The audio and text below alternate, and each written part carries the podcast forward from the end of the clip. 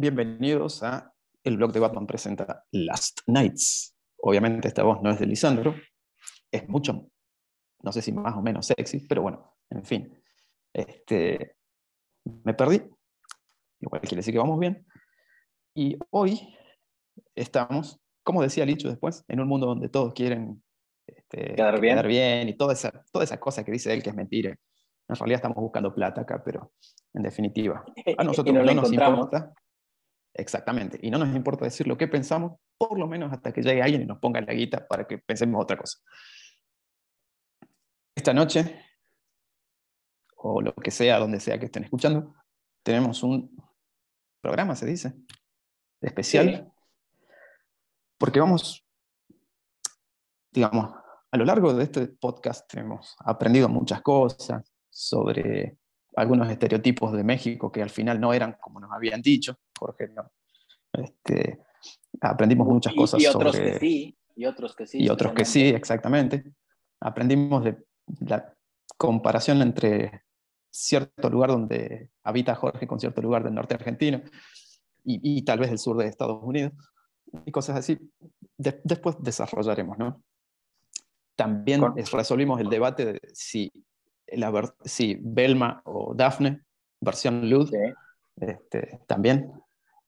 Pero hoy, hoy histórico, por eso empezamos tambaleando, por eso y porque estamos, este, ¿qué horas son? Como las 5 de la mañana en Argentina más o menos. Este, y, para estar, y para estar despiertos este, tuvimos, no vamos a decir qué hicimos, pero en fin. Por favor, sí. no. Sí, sí. Guarden esa bandera colombiana. Eh, sí, en fin. Eh, histórico, ¿por qué? Porque es la primera vez que vamos a tener un invitado eh, en este programa. Y puede ser que eh, tenemos también el primer crossover. El primer crossover, no ladri, porque no está metido Jim Lee acá. Si quiere venir, lo esperamos, por supuesto. Pero que, así que bueno, junto a el doctor Jorge, saluda Jorge, eh, manda saludos, insultate Noche Huerta. Do it. Hola a todos, menos al imbécil de Tenoch Huerta y a no haya contratado en Disney. Yo, no y, quienes fui, no estén, y, y, quienes estén apoyando a, a todo el movimiento de, de, de, ese pseudo actor, pseudo activista. Bien, ya saben, están advertidos. Esta noche, o bueno, lo que sea, tenemos nuestro primer invitado y el primer crossover, así que saluda a todas las nenas de Radiolandia Alan, el gordo de Crónicas, en vivo. ¿Cómo andan, muchachos? Muchas gracias. Eh, primero que todo, agradecido, es un honor estar acá con ustedes. Me acuerdo, sí le voy a chupar un poquito las medias, más o menos hace como 10 Yo años. Tengo soquetes por las dudas. También, o capaz que no tiene nada, a pie, pelado. Eh, me acuerdo cuando la economía argentina. Facebook, también, eh, eso, lo seguía en Facebook y bueno, tuve por suerte lo conocí a ese, damos buena onda, ahí lo, nos conocimos en la crack, nos divertimos mucho y, y, bueno, acá estamos ahora con Jorge, así que bueno, gracias y espero que sea la primera de varias colaboraciones. Sobre todo si, no, si, no, si nos genera billetes, obviamente. No, eso mejor. Eh, eh, no, nótese que Alan acaba de decir que me conoció a mí y no eh, admitió que conoció a Licho. Así que, lo cual, eh, ya, ya se imaginan que no quiere no, quedar no sé, pegado. No sé qué sea que peor o qué sea mejor, pero bueno. Entonces en esto que ha salido como, qué sé yo, como, como esos cabritos de dos cabezas ¿no? que nacen en los remotos pueblos de, de algunas partes de Latinoamérica, eh, salió y eso es todo, y la gente empieza a ver como mal presagio eso, ¿no? Eh, como, el, como el leoncito de dos cabezas que tenía el Joker ahí en, en, de The, the Family. ¿no? Exactamente. Terminamos haciendo un especial, porque bueno, ya se acerca el Batman Day, así que va a ser, o sea, porque cuando lo estamos grabando todavía no es Batman Day, suponemos que saldrá en Batman Day, o el Día de la Independencia de Chile, depende de lo que diga Mena. Este... Digo, también viene la independencia de México. Digo, no, no, sé de, no sé de quién se independizaron, que seguimos igual, pero pero bueno. Del chavo, porque ya no lo pasa. Eh, sí, sí, porque ya, ya, está censurado. Exactamente. El, el Chespirito State se la quiere llevar a todas. chingüehuenchas, dijeran ahí en los pagos de Licho.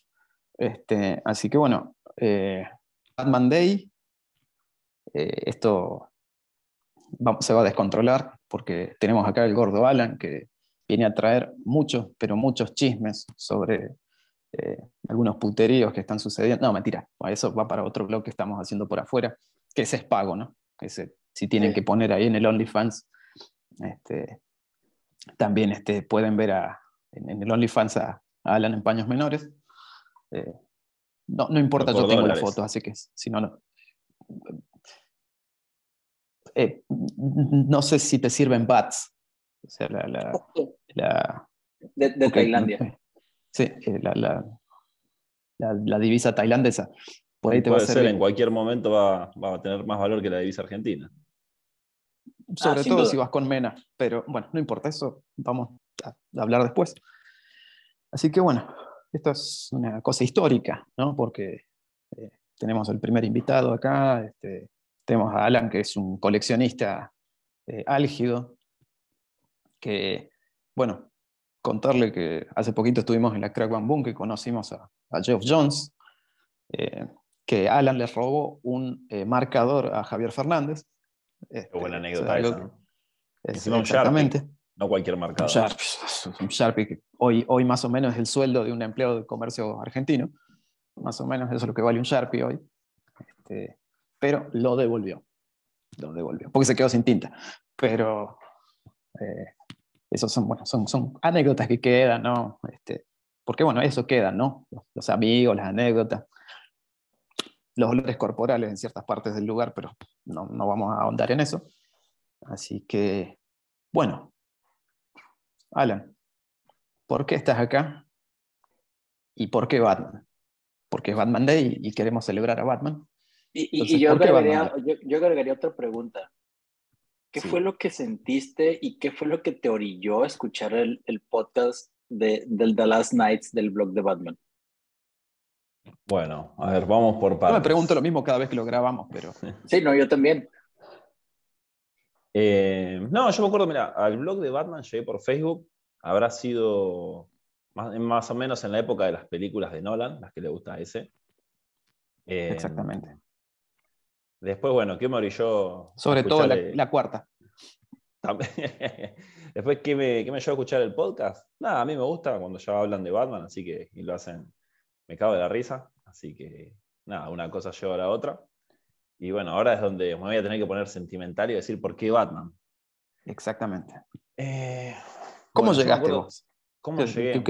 primer recuerdo, viste que nosotros cuando, cuando hicimos el primer programa, hablábamos más o menos de los primeros recuerdos y, más o menos, obviamente, por la franja etaria y, por la parte del mundo que habitamos.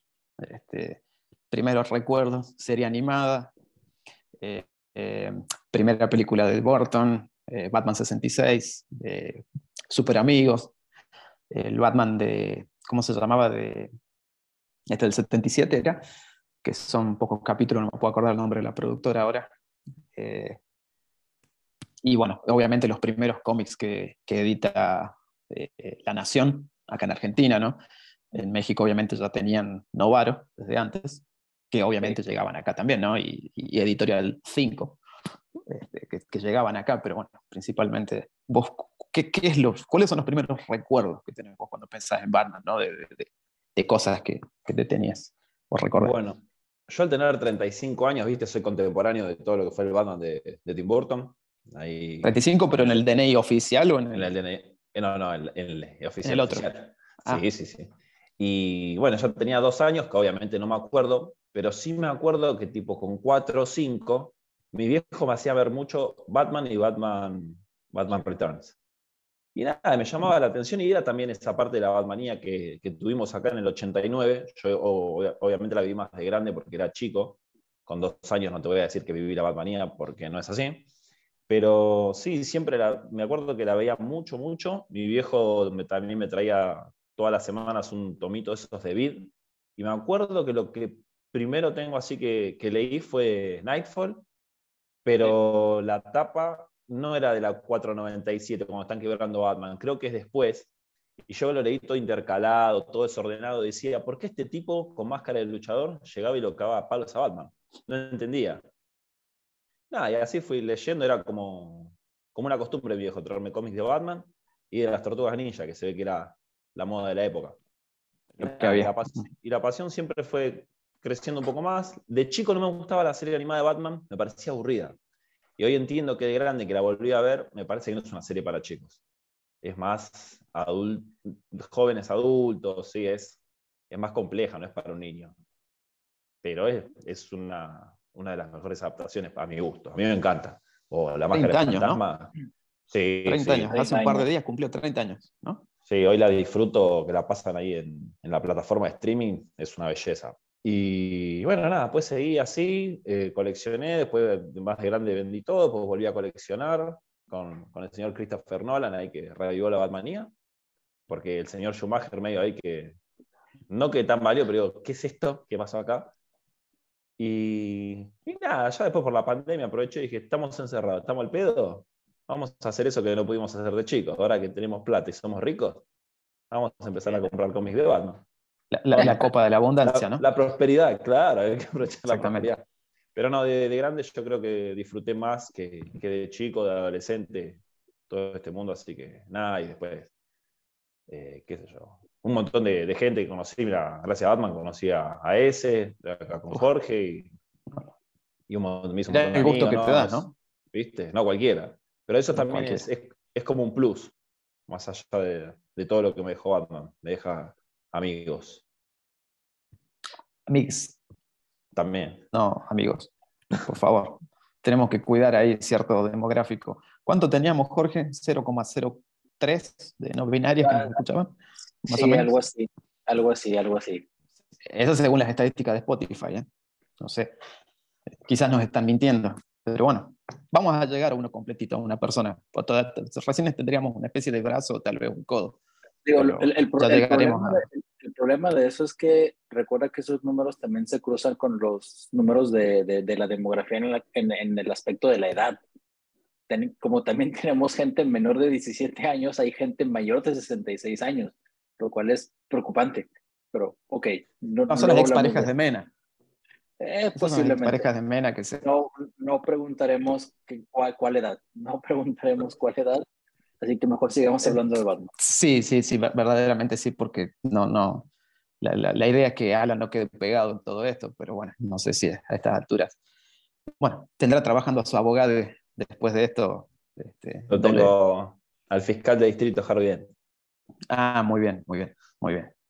Este, no, no, no, no te vamos a, compartir el abogado del blog porque por eso estamos como estamos. No, no, por eso estamos como estamos. Pero, este, eso ¿viste? A veces por ahorrarte el billete terminan pasando cosas. Este, así que, sí, eso, eso es algo también que habíamos hablado, eh, de, cómo probablemente por, repito, por donde nos toca estar, no, por desgracia, eh, digo, eh. donde nos toca estar, este, que, digamos, ciertas cosas que se empezaron a facilitar de grande, porque viste que muchas veces ni siquiera tenía que ver con el tema de la economía, ¿no? O sea, de, de, no tener porque era caro, porque, bueno, quizás cuando era chico no tenía la, la, posibilidad, pero sino también con el hecho de que hoy desgraciadamente por, por el tema de lo que es, esto, esto obviamente es el disclaimer argentino, ¿no? Por el tema de que la moneda argentina vale menos hoy que una carilina, eh, este, para, o sea, para nosotros, hasta hace un par de años, venía todo a rolete, bueno, todavía llega, pero se ha hecho un poco más prohibitivo, pero de golpe, ¿no? Empezamos a, a conseguir cosas que, que, bueno, que no sabíamos que podíamos conseguir. Y entonces empezaron a armar este, colecciones, cosas, y como dice eh, Alan, pero eso es algo obviamente que se hace extensivo al mundo, porque fue así. Claro. Con el tema este de la pandemia, ¿no? Que, viendo que no podía salir, este, bueno, muchos hobbies, ¿no? Nacieron o renacieron, ¿no? Con el tema de, obviamente, de la compra por plataformas digitales, entonces empezaron a, a comprar y a vender, este, y entonces, este, bien, empezó a, a avivarse, reavivarse, ¿no? Todo este tema de, coleccionismo. Sí, eso creció mucho. Yo aparte de lo que es Batman, viste, colecciono algunas cosillas de, Michael Jordan y eh, durante la pandemia se veía que había crecido todos los artículos coleccionables, tenían un precio mayor. La gente, claro, estaba encerrada, no gastaba y pum, pum, pum, compraba, compraba, compraba. Pero es como decíamos antes, viste, cuando uno es chico, que no trabaja, si vos no tenés padres pudientes, por así decirlo, no te puedes comprar un tomo todos los meses. Ahora sí hay una editorial argentina que tiene precios accesibles y compila buenas cosas y, los chicos lo pueden comprar, pero si no, antes, el que no trabajaba y no tenía ese, no sé, dos, tres pesos, porque era, era guita. Y Exactamente. yo me acuerdo una vuelta, fui con 20 pesos una, una comiquería ahí del centro, que es bastante conocida. Me llevé de todo, me creía millonario, pero esos 20 pesos no se los habré juntado en un año. no es muy distinto a lo que es hoy, ¿no? Este, pero, sí, de bueno, se complica. Y, ya que estamos hablando de eso, probablemente a ustedes también les tocó mucho este auge de editorial Beat. Eh, digo, desafortunadamente México es culpable de eso. Eh, no sé exactamente la historia de cómo fue toda la debacle de Editorial Beat. Lo único que puedo decir es que los creadores, el fundador de Editorial Beat tuvo dos, dos hijos, un hijo y una hija. La hija es una genio, una virtuosa de, de, la música. Ha sido maestra de orquestas, eh, súper guau en, en, todo, alrededor de todo el mundo. Y aparte es guapísima, talentosa, eh, demasiada iniciativa, muchísimos proyectos. Y pues digamos que pues, la gran mayoría de los fans de cómics pues, nos sentimos como que gustosos de saber que creamos, que apoyamos un poquito a alguien tan virtuoso.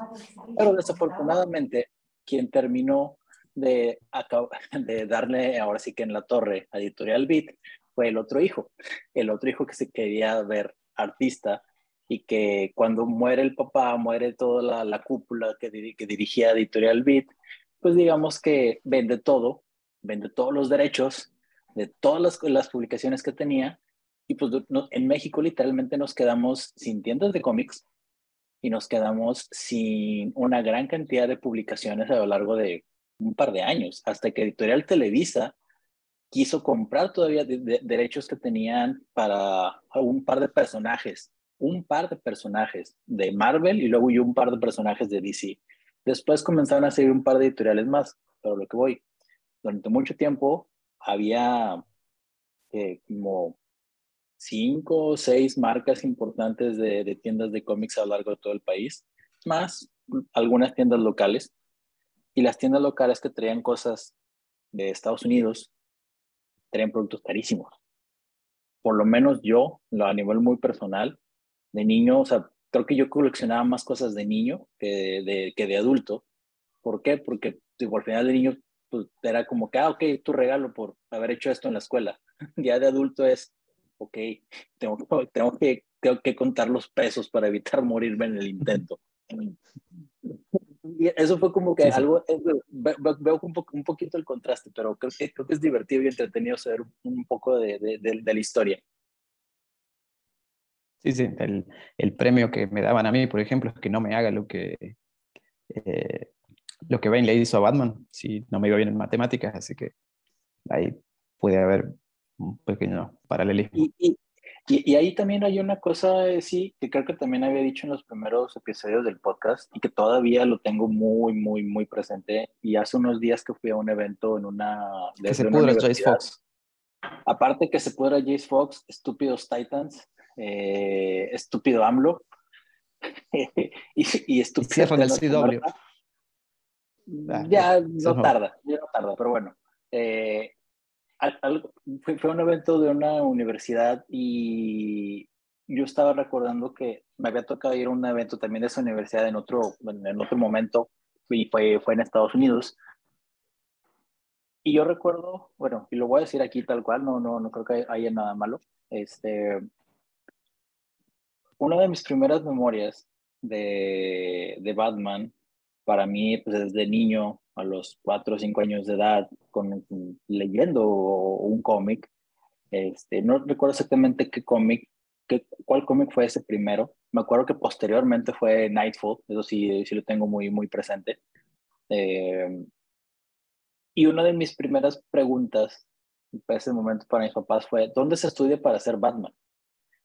Pues digamos que era como que demasiado, o sea, yo, yo tenía la ilusión de convertirme en Batman, pero no en, no en ponerme el traje y pegarle al malo, sino era porque me llamó la atención que alguien fuera lo suficientemente capaz e inteligente para resolver las cosas de, desde una perspectiva distinta.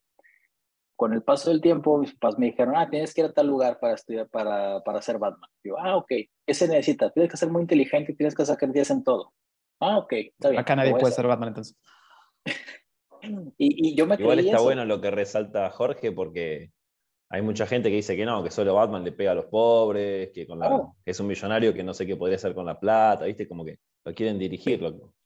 Pegue, pegue, decí quién fue, decí quién fue, pegue, pegue, no, pegue. No, no, no hay que darle entidad a, esos, a esa gente, no, no lo vale. No, y, bueno. Eh, además, además, lo que leen en esa revista, en realidad la compra porque el papel es barato para enrollarlo y fumar su porquería. Sí, sí. Supongo que son pseudointelectuales argentinos que se toman a los pseudointelectuales mexicanos, así que estamos bien del entendido.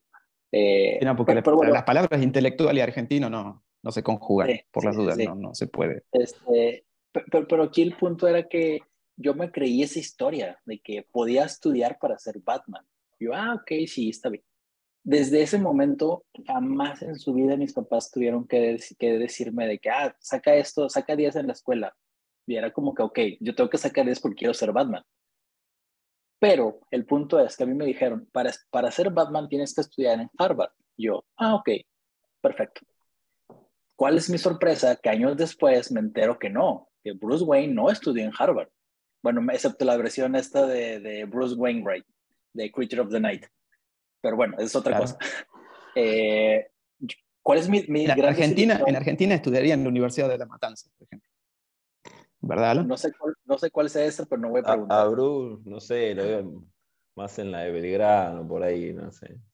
Por la, sí. después, después le contamos. igual yo tengo que, tengo que decir que estudio en la UCES, así que para que nadie me critique, es una, universidad donde podré estudiar Bruce Wayne.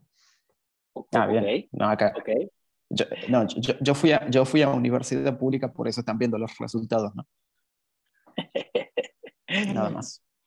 Cuando yo me entero que, no, recuerdo exactamente el número, se, evidencia que Bruce Wayne estudió en Yale y que después ya Nolan dijo que, ah, que Bruce Wayne estudió en Princeton y no sé qué tanta cosa.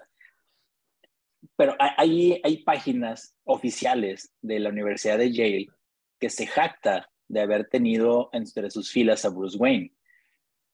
Y en un, en un viaje que tuve a Estados Unidos, que dije, ah, voy a visitar, voy a visitar este New Haven, Connecticut, y voy a, voy a la Universidad de Yale, bueno, he de, admitir que ese, que ese viaje no era para sentirme, donde para sentirme feliz de visitar el lugar donde había estudiado Bruce Wayne, sino era porque ahí estudió Rory Gilmore, de las Gilmore Girls.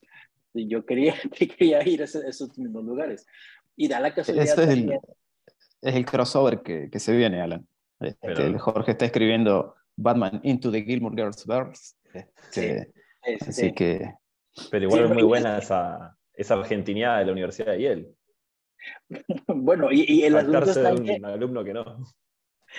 No, y, espera, todavía falta algo más. Llegó un punto en donde, obviamente, pues, creo que muchos hemos, hemos, visto y nos hemos enamorado de Batman por Batman del 66.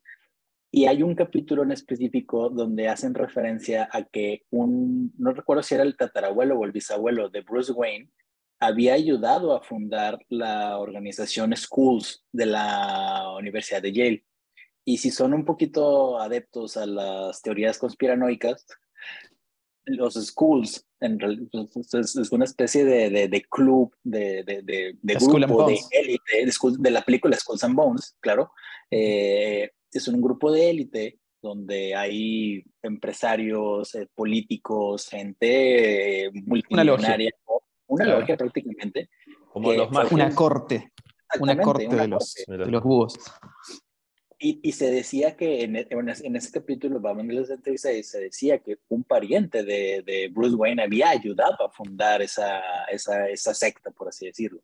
Y dije, ah, ok, va, genial, voy a visitar eh, Yale, voy a pensar dónde se suponía que había estudiado Bruce, pero en realidad Bruce no estudió en el Yale de, de de New Haven, sino estudió en una especie de, universidad satélite de, de Yale en, en, Gotham. Pero bueno, también tuve la posibilidad de visitar ese, ese sitio de, de los schools. Pero mi gran decepción era que, pues, que Bruce estudió en Yale. No, no puede ser. Y en, y en una ocasión tuve la oportunidad de visitar la Universidad de Harvard por un evento, por un curso que había tomado. Y me preguntaron, ¿tú por qué quisieras estudiar aquí? Y yo, lo primero que me vino a la mente fue, porque quisiera saber qué se siente que Batman estudie en Harvard y no en Yale. Y, y curiosamente, todo, todo el mundo entendió mi referencia por lo mismo del odio que tienen entre Harvard y Yale, porque Yale presume que tiene entre sus filas a Batman. Pero bueno, eso es como que una anécdota un poquito demasiado geek y demasiado... Y Jorge alimentó ese odio entre las universidades. No fue a ponerse en agua fría. Eh, no, no, generó una, una guerra de, de pandillas y, y, también próximamente va a generar algún tipo de desmadre en alguna eh, institución educativa donde haya ido Tenoch Huerta, ¿no? Uf, pero bueno, esa es otra historia. Pero lo que quiero llegar también es que creo que mucho de lo que, o sea, yo, lo puedo decir y lo digo muy abiertamente, mucho de lo que soy como persona lo debo a, la creencia de que en algún momento pensé que puede llegar a estudiar para ser Batman. Y, no se preocupen, mis, psicólogas, mis psicólogas, porque son dos, están conscientes de eso. Después va a pasar la, los Instagram de las psicólogas de, Alan, tranquila después. yo te los consigo, no tengas problema. Eh, esto no lo escuchan, ¿no? Por las dudas. Eh, sí, creo que no. Este, pero bueno, estas son cosas que por ahí mucha gente no entiende. Y qué sé yo, no es menester de uno tampoco hacer los que entiendan. Pero cómo, cómo, este tipo de, de fenómenos ¿no? te pueden, o sea, no ser un mero hobby solamente, ¿no? Este, sino ser un, un camino para la vida, ¿no? una guía para la vida y, y si bien yo personalmente, yendo a lo que vienen siendo los cómics en el último tiempo, no me gusta la idea de que quieran, eh, como se dice, traer a la realidad el concepto del héroe. O sea, no necesito que me lo expliquen, no necesito que me digan, eh, Batman hace las cosas que hace porque está loco. Este Batman hace lo que hace porque esto, no puede hacer esto, no puede. A ver, te vas a poner a analizar la psicología del personaje, sí, es entretenida, está bueno que, muchas veces se ve pero la verdad necesitamos que se expliquen ese tipo de cosas.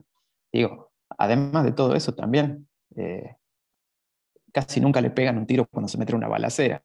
Eso también es medio difícil de creer. Así que digo, no sé si hace falta que se explique todo, pero digo, a pesar de eso, inclusive esos conceptos, ¿no?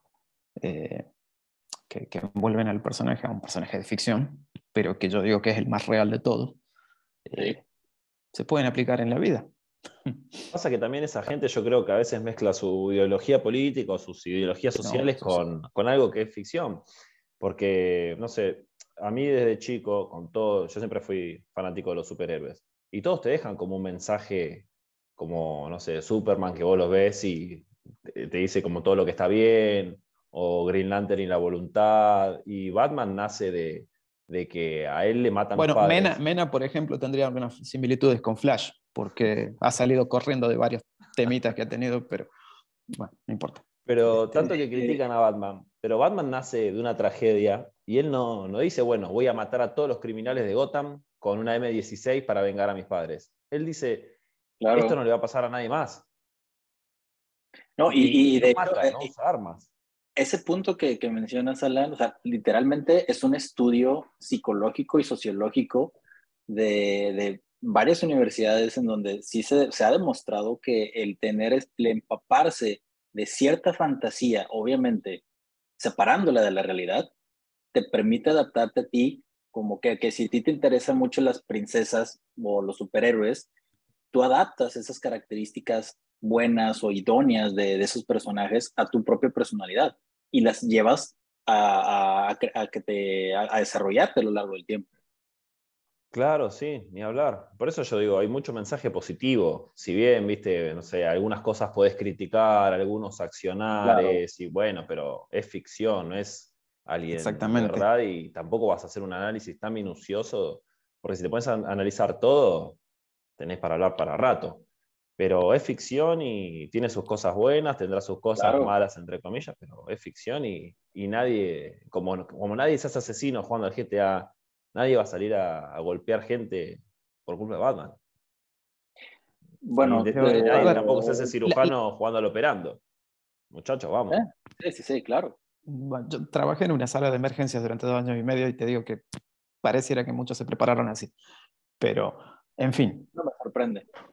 Eh, sí, yo no, ¿eh? Yo no, nunca, nunca puse el mano en un paciente por las dudas. Este, por lo menos que esté en cámara. Eh, Sí, digo, esa cuestión de, hoy en día, ¿no? Sobre todo de este.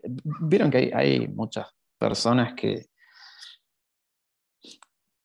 como que les cuesta admitir cierta atracción hasta ese tipo de cosas, así que le quieren dar una especie de marco intelectual como para justificarse que están eh, leyendo o analizando algo que en teoría es para niños, ¿viste? O por lo menos de esa forma lo ven. Por eso digo... Claro, así nació que era para niños. Exactamente, pero imagínate que en el primer número nomás, eh, Batman se carga como tres personas. Este, en el, entonces, y de hecho, en el debut de Robin, eh, Robin también mata como uno o dos, o dos mafiosos, así que no, no, sé qué tanto para niños podía ser, ¿no? Este, desde el vamos, ¿no? Se suponía que sí, pero... Eran épocas más simples en donde pues, la gente venía de la crisis económica del, del, 29 y pues, no les importaban ese tipo de estupideces. Pero vos fíjate, a ver, nadie ha leído todos los cómics, a pesar de que haya mucha gente en Twitter de que hable como si fuera así.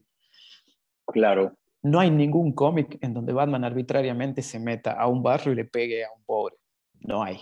No existe. Y la gente que, no sé, dice eso. Por eso digo, no, sé de dónde sale esa, esa versión. Porque de hecho, bueno, hay, bueno, qué sé yo, hay por ejemplo hasta un sketch de Saturday Night Live. No, y hay este campañas políticas que utilizan eso de, de, escudo. O sea, el Reino Unido hace tres, cuatro años estuvo argumentando que por personas como Batman es que el, el mundo está así, porque se promueve el tema del capitalismo. Eh, ¿No había, ¿No había en alguna parte del Reino Unido un, un Batman? Que andaba haciendo vigilantismo de verdad. Sí, hace un par de años, sí. Había un tipo que se disfrazaba de Batman y andaba... andaba... A mí que te lo confundiste con Mengano, el de la luz. sí, no, ese era Red Hood. Ese es, viene a ser como Red Hood.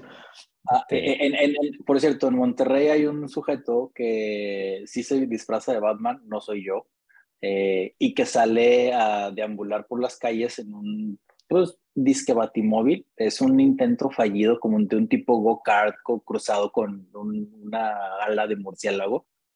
Y aparte el sujeto... el papamóvil, digamos. Algo así, sí, sí, sí, pero color negro. Eh, y el sujeto comparte tweets políticos. Pero ¿sabes qué es lo, qué es lo más divertido de ese, de ese, sujeto que dice ah, y se pone Dark Knight Monterrey? lo, lo divertido es que el sujeto sigue scores en, su cuenta de Twitter y lo tiene visible. el, que esté libre de pecado, que, que arroje el primer Batarang. Este... Sí, supongo. Pero todos, habla de, todos seguimos a alguien que le da me gusta a ese tipo de cosas. Ah, no, no, claro, definitivamente. Porque seguimos a Mena. Sí, sobre todo. Eh, pero lo que voy es, si buscas promover un tema políticamente correcto en todos tus tweets digo, pues mínimo tapa eso, ¿no? O sea, pero pues bueno, cada quien. El carpetazo que le tiró Jorge lo mató al Dark ah, tremendo. Monterrey. Eh, eso, eh, eh, fue, el, fue el Black Facebook, le tiró ahí, ¿no? Este, a lo que voy, también como, como menciona, o sea, y algo que también hemos mencionado en muchos, en muchos de, los, de los capítulos del podcast, creo que pues todo esto termina siendo fantasía creo que todos los somos lo suficientemente adultos para entender que sí, hace una diferenciación entre la realidad y la fantasía, entre lo que quisiéramos ser, entre el ideal y lo que pues es. Pero, pues bueno. Y no solamente, no solamente los que conocemos que usan la ropa interior por afuera, ¿no? Ah, bueno, son otras cosas. Eh, pero lo que voy es, y, lo, hemos mencionado mucho, y también en las participaciones que ha tenido eh, justamente Mena, es, pues bueno, lo importante es la historia que está detrás. O sea, hay que darle cierto tipo de respeto a pues, la historia que, que, hemos escuchado. Y pues bueno, vos, estás diciendo que Mena, vos, vos, estás infiriendo que Mena se disfraza y sale de noche. Eh, no, no estoy infiriendo nada. Ah, bien. Lo estás confirmando. Bien. Sí, sí, Exactamente. Muy bien. Ok. Este, el, Batman trasandino este, debe tener un, traje tipo Surenar, ¿no? Uh, sí, este, sobre todo. No, no, queremos, no queremos llegar ahí. Este, ¿El Surenar de ahora? ¿Ese que te gustó? Eh, sí. sí, sí, ese que, que, me encantó que pueden leer en el blog este, lo bien que, que hable de él. Si es que alguien todavía lee el blog. Este, o blogs, no sé. O si es que alguien todavía lee primero, digamos.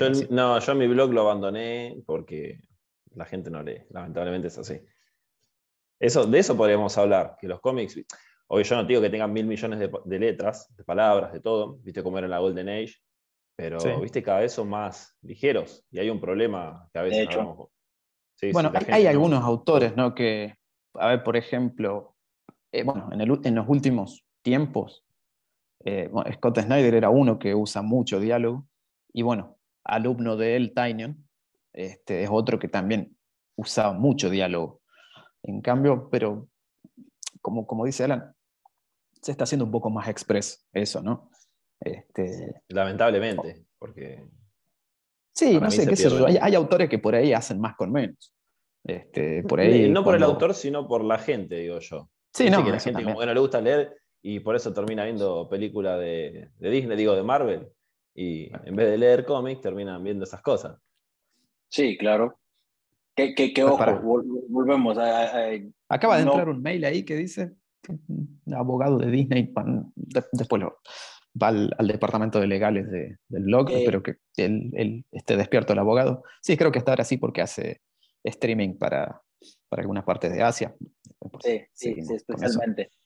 Que, que, que, volvemos a, aquí, aquí también hay un punto, porque desafortunadamente estamos en una generación que nada más va a conocer las películas y las series. Sí, Nosotros estamos pues, de una demografía distinta.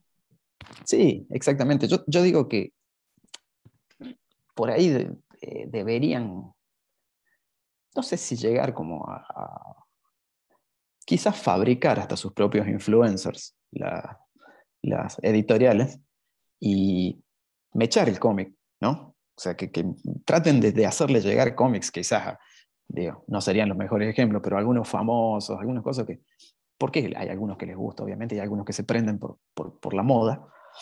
A ver si incentivan un poco la lectura, ¿no? Porque, eh, o sea, digo, es un medio que hace mucho que le vienen augurando la muerte, yo no creo que vaya a morir. Este, o sea, todos los meses vemos, sobre todo en el, en el campo DC, que aparentemente, según los medios, este, parece que, pareciera que eh, DC es el único que no vende cómics, según muchos medios. todos los meses nos están diciendo que, que, ante una nueva fusión, porque vieron que también cada dos años se hace una fusión este, de, de lo que es Warner, este, está peor que las crisis, ¿no? Viste que ahora todas las crisis en DC se hacen cada dos años. bueno, lo mismo pasa con las fusiones de, pero, de Warner. Ojo, ese, perdón que te interrumpa, pero ojo que ahora creo que la Batman 126 y la 126 fue la más vendida en Estados Unidos, dicen. Sí, sí, porque generalmente, pasa que generalmente, viste, cuando hay un cambio de, de, autor en un libro pivot, siempre es, lo más normal porque, a ver, las ventas de los cómics, por ejemplo, no sé, el, el, número nunca es la cantidad que se vende, sino la cantidad que, que piden las, las, distribuidoras o las tiendas. Sí, también, claro. Así que muchas veces, a ver, por ejemplo, me acuerdo que una vez Rob Liefeld se agarró ahí qué personaje, ¿no? Se agarró ahí en Twitter con, con, un, con un dueño de tienda cuando explicaba eso. Dijo, el, el número uno de un cómic que, que, sacó Rob Liefeld hace un par de años eh, era el número uno en ventas, pero el propio, este explicaba que eh, no lo había comprado nadie. O sea, que ellos habían comprado por el supuesto hype que había, pero no se mm. había vendido. Y bueno, y hubo ahí un tire y afloje con, con el propio Rob Liefeld que le contestaba. Habría que ver quién es el que audita eso para opinar, pero bueno. sí, porque en su momento, viste que hubo ahí una especie de, como que se hablaba de que Diamond, que era la principal distribuidora, la cual después rompe DC ahí en plena pandemia, ¿no? Sí, me acuerdo. Y es cuando DC cambia la, la periodicidad, ¿eh? o sea, recordemos que DC saca sus títulos los martes, ¿no? no sé Marvel si lo está haciendo ahora también, pero... Eh, sí, siguen los miércoles. Generalmente el día de cómic era el miércoles, ¿no? Y, y entonces es como que las principales distribuidoras dejaron de tener números de DC. O sea, las principales distribuidoras, eh, distribuidoras de las cuales se, se, alimentan los medios como Bleeding Cool, IGN, qué sé yo, para tirar eh, números. Así que en algún momento se puso un tanto borroso esto, porque bueno, recordemos que hubo también esta polémica con el Son of Cal, ¿no? Que algunos decían que no se vendía, pero otros decían que sí, y bueno, en fin. Pues claro. al final de cuentas Tom Taylor lo seguía presumiendo como lo más grande y, claro, que, que, de hecho creo que sí, obviamente, pero vendió, pero no, no sé cómo se ha sostenido, la verdad que no sé. Porque muchas veces ¿cómo pasa, se, ¿Cómo se ha sostenido ahí en Batman? ¿Quién, ¿Quién está leyendo esa porquería? Es más, está, ya pasó cuánto? Un año, dos años de, de, del lanzamiento de ese personaje, no hubo ni una sola persona que compartiera un argumento sólido de por qué valdría la pena tener un personaje como él en el blog. Nadie dijo nada, a pesar de que nos tiraban porquería por quejarnos a cada rato de eso. Bueno, es que no lo leen. que no lo leen. Es como ese que me bloqueó a mí, por, bueno, que me terminaron bloqueando eh, en Twitter, culpa de Mena primero, eh, por, por, contestarle ahí a alguien que estaba en el tema este con Tom Taylor. Me terminó bloqueando Tom Taylor por defender a Mena. Moraleja, chicos, nunca defiendan a Mena. Sí. Este, Te comiste donde un le dije. Famoso, eh, y sí, este, culpa de Mena donde le dije a un def defensor de todo este tipo de cambios así exagerados, le dije, espero que compres el cómic. No le gustó que le diga eso y se ofendió. Después dicen que no son de cristal. Simplemente le dije que se compre el cómic, ¿eh? no lo mandé a la mierda, no me metí nada. Le dije, compre el cómic. Es muy fácil defender, defender, pero digo, poner el, el morlaco. Y, y, y, no le gustó que le dijera eso. Creo que también va, va, va por ahí, o sea, creo que digo, obviamente es que la intención de, de, del episodio es enfocarnos en lo que es Batman, pero creo que Batman, Batman obviamente trasciende todos los medios. El caso específico de estas nuevas historias, eh, de querer eh, promover mucho el tema de inclusión y diversidad, saben, y yo lo he dicho mucho. ¿Cuánto, o sea, un, un, pequeño paréntesis, un pequeño paréntesis. ¿Cuántos superhéroes tienen su día a nivel mundial, así? Que se celebren, no sé, 80 países. Ninguno. Superman, ¿Se celebra el día de Superman? Sí, sí, sí tiene un día, pero desafortunadamente creo que ni, ni DC se acuerda. Pero sí, sí tiene un día Superman también. Por eso, pero dijo al nivel ese del Batman Day. Nadie lo tiene. No, no, no, no, no, no. Con, con, con, celebraciones de que por lo en la Ciudad de México, por ejemplo, van a lanzar un par de, de batiseñales eh, en lugares distintivos.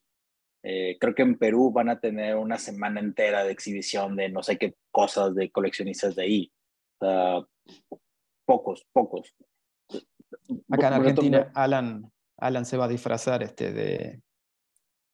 De Huntress. No sé, si puedo, no sé si puedo decirlo, pero. No, acá en Argentina llegan a aprender la batiseñal y en la Rosada no queda nadie. En el Congreso. sí, sí, sí eso es verdad.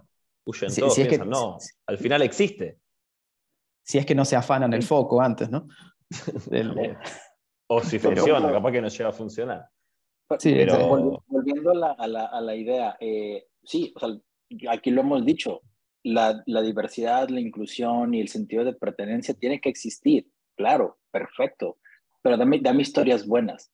Mientras haya una buena historia y una muy buena justificación, sin problema, porque es como la vida misma, va fluyendo eso es, eso es, algo que por lo general tiene que existir dentro de, de, de las historias de cómics y desafortunadamente por el hecho de querer tener ese tipo de, de hitos o de picos de venta, nos arruinan los personajes como Tim Drake, que le rompes 30 años de existencia y... No le digas haces... eso, Alan, que, que, estuvo, estuvo bastante picado un par de días antes de la crack por, por ese tema, así que Estuvo a punto de, de, cometer un crimen de odio, no sé qué cosa iba a pasar, pero... Este... Y, y, francamente no, y, y, francamente no hay ningún problema, por, pero a, a, lo, a, lo, que voy es, ok, ¿cuánto tiempo, ¿cuántos años hay de que eh, existe esto de, de, la bisexualidad de Wonder Woman y nadie lo utiliza como estandarte para vender cosas? Pudiéndolo ser, la verdad utilizas el estandarte de Batman para, pres para presumir cosas y generar ventas ficticias Lo mismo pasó con, con, con John Kent eh, en Son of Cal y va a seguir pasando con más de, estos personajes. Es que la otra vez, eh, no me acuerdo, creo que lo habían dicho ustedes también, cuando Snyder ya había puesto a Perry White, que era Lawrence Fishburne y cosas así, ahí estaba bueno que era todo más diverso y no generaba tanto polémica. Ahora vos querés hacer algo y ya eh, hay tanta, nos da como una grieta, por así decirlo. Porque sabes que es a propósito. ¿Viste? Eh, o sea, eh, porque si te pones a pensar bien, como si tenemos a un actor negro haciendo de Perry White, y la, y, y, la Lois Lane no se parece en nada a Lois Lane, este, porque Amy Adams se, parece a Lana Lang. O, de último. o mismo cuando Burton lo quiso hacer con Billy D. Williams y que iba a ser Marlon Wayans, ahí hubiera estado buenísimo, pero ella no lo puedes hacer porque ya hay, hay tanto, tanto quilombo que, que, al final no termina sumando. Porque, viste, eh, qué sé yo, es medio complicado para debatir. Pero, viste, la gente hoy se queja de todo, a nadie le gusta nada. Y para mí está bueno, porque, mira, ojalá que el día de mañana eh, The Rock con Black Adam la rompa. Y nadie diga, ah, no, The Rock es samoano, no sé qué, ¿viste? Pero siempre la gente le busca el pelo al huevo. Y si el personaje está bien hecho, la historia bien contada, después ya pasa a segundo plano eso. Como ahora Jim Gordon, que era el actor, el de James Bond. Jeffrey Wright.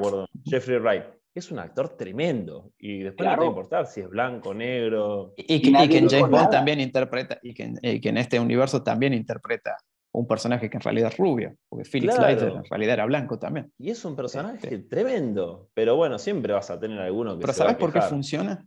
¿Sabes por qué funciona? Está bien hecho. Pero porque lo que importa es el personaje y no el color.